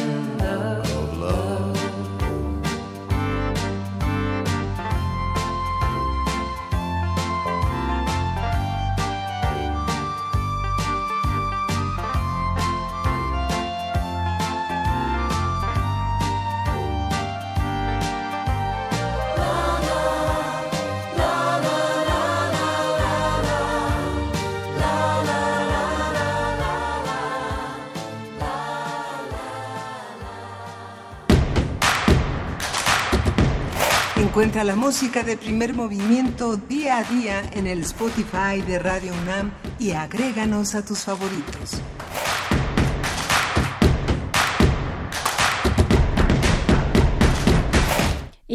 Seguimos aquí en primer movimiento, le damos seguimiento a esta caminata por la paz que eh, se emprendió el día de ayer a las 9 de la mañana allá en Cuernavaca. Y para darnos el reporte se encuentra en línea Leticia Villaseñor, quien es reportera independiente y a quien agradecemos mucho esta colaboración en esta mañana. Leticia Villaseñor, ¿cómo estás? Buenos días.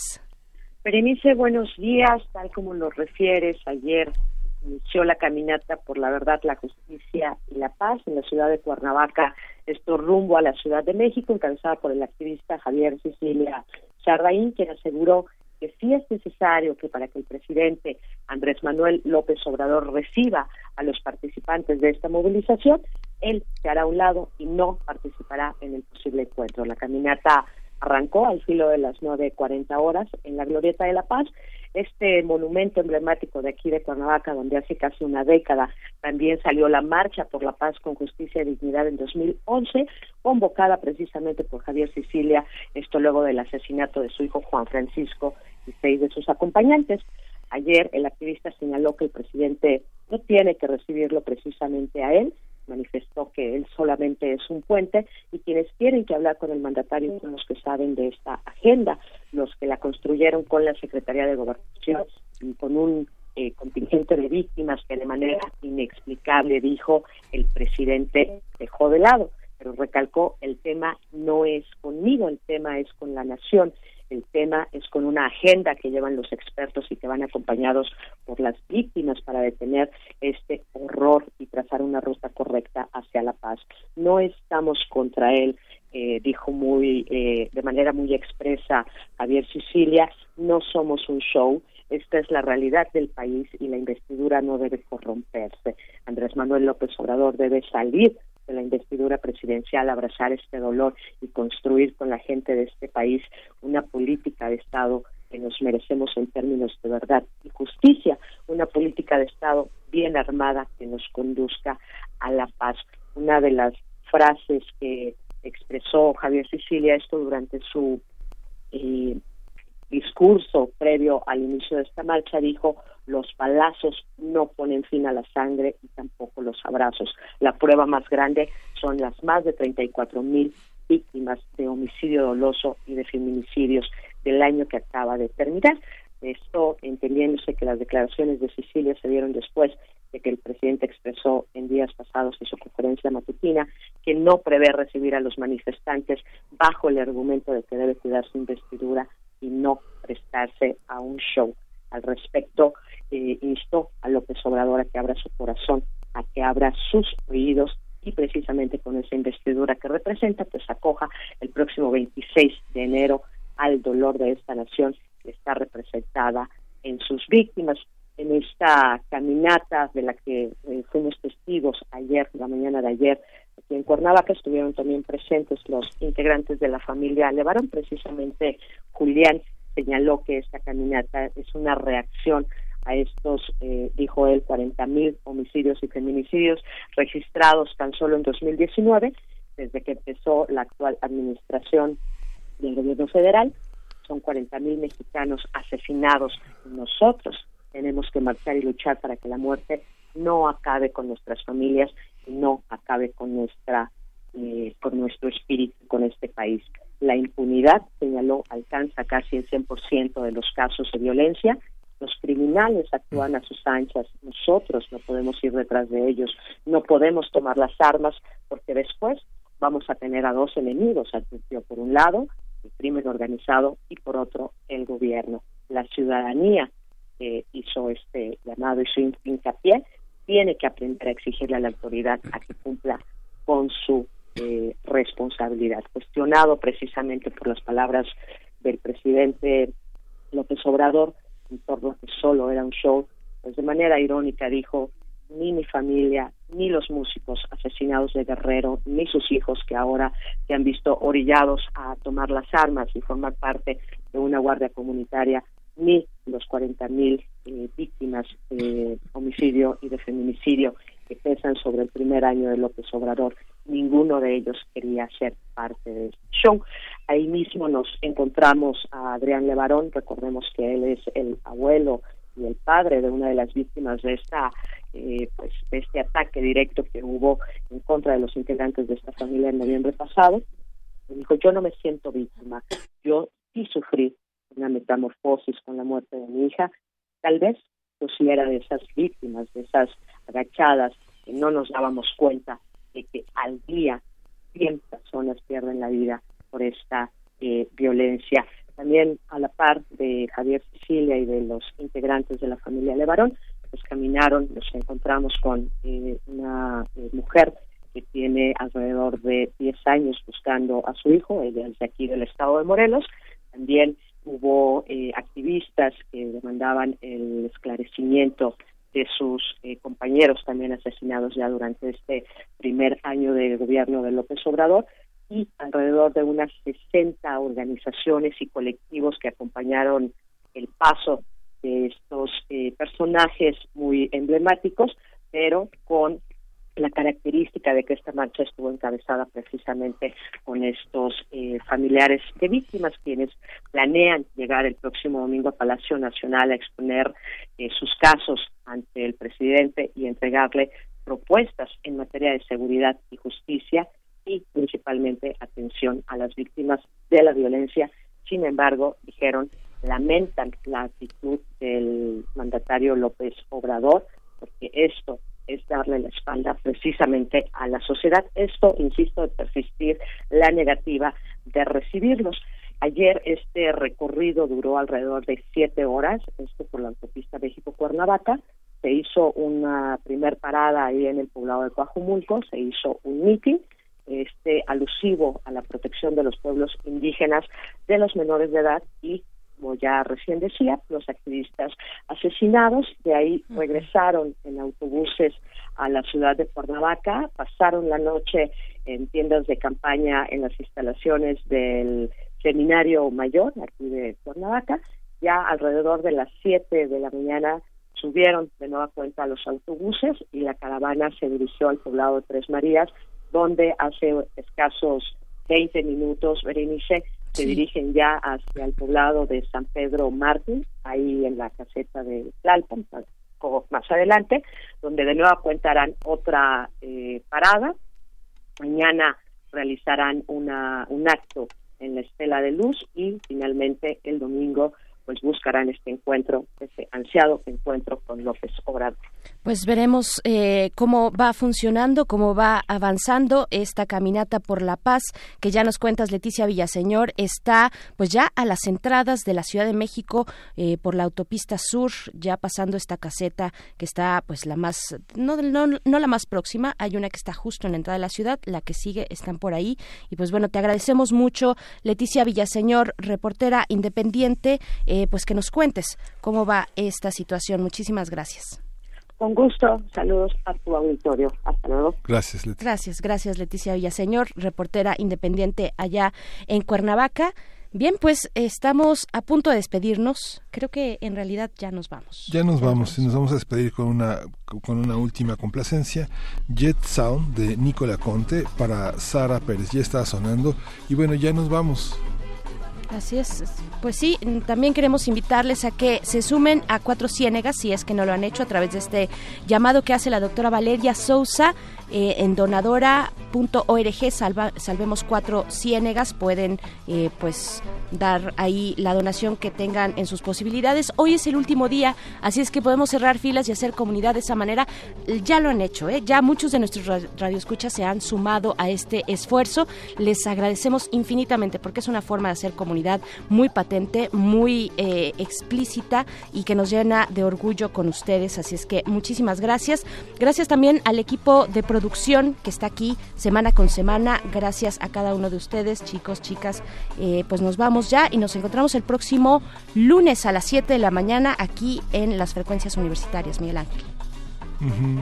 Pues muchas gracias. Esto fue Primer Movimiento. El mundo desde la universidad.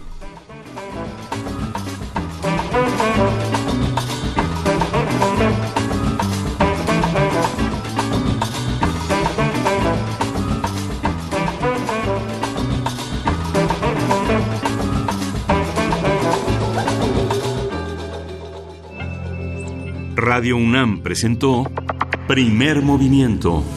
El mundo desde la universidad.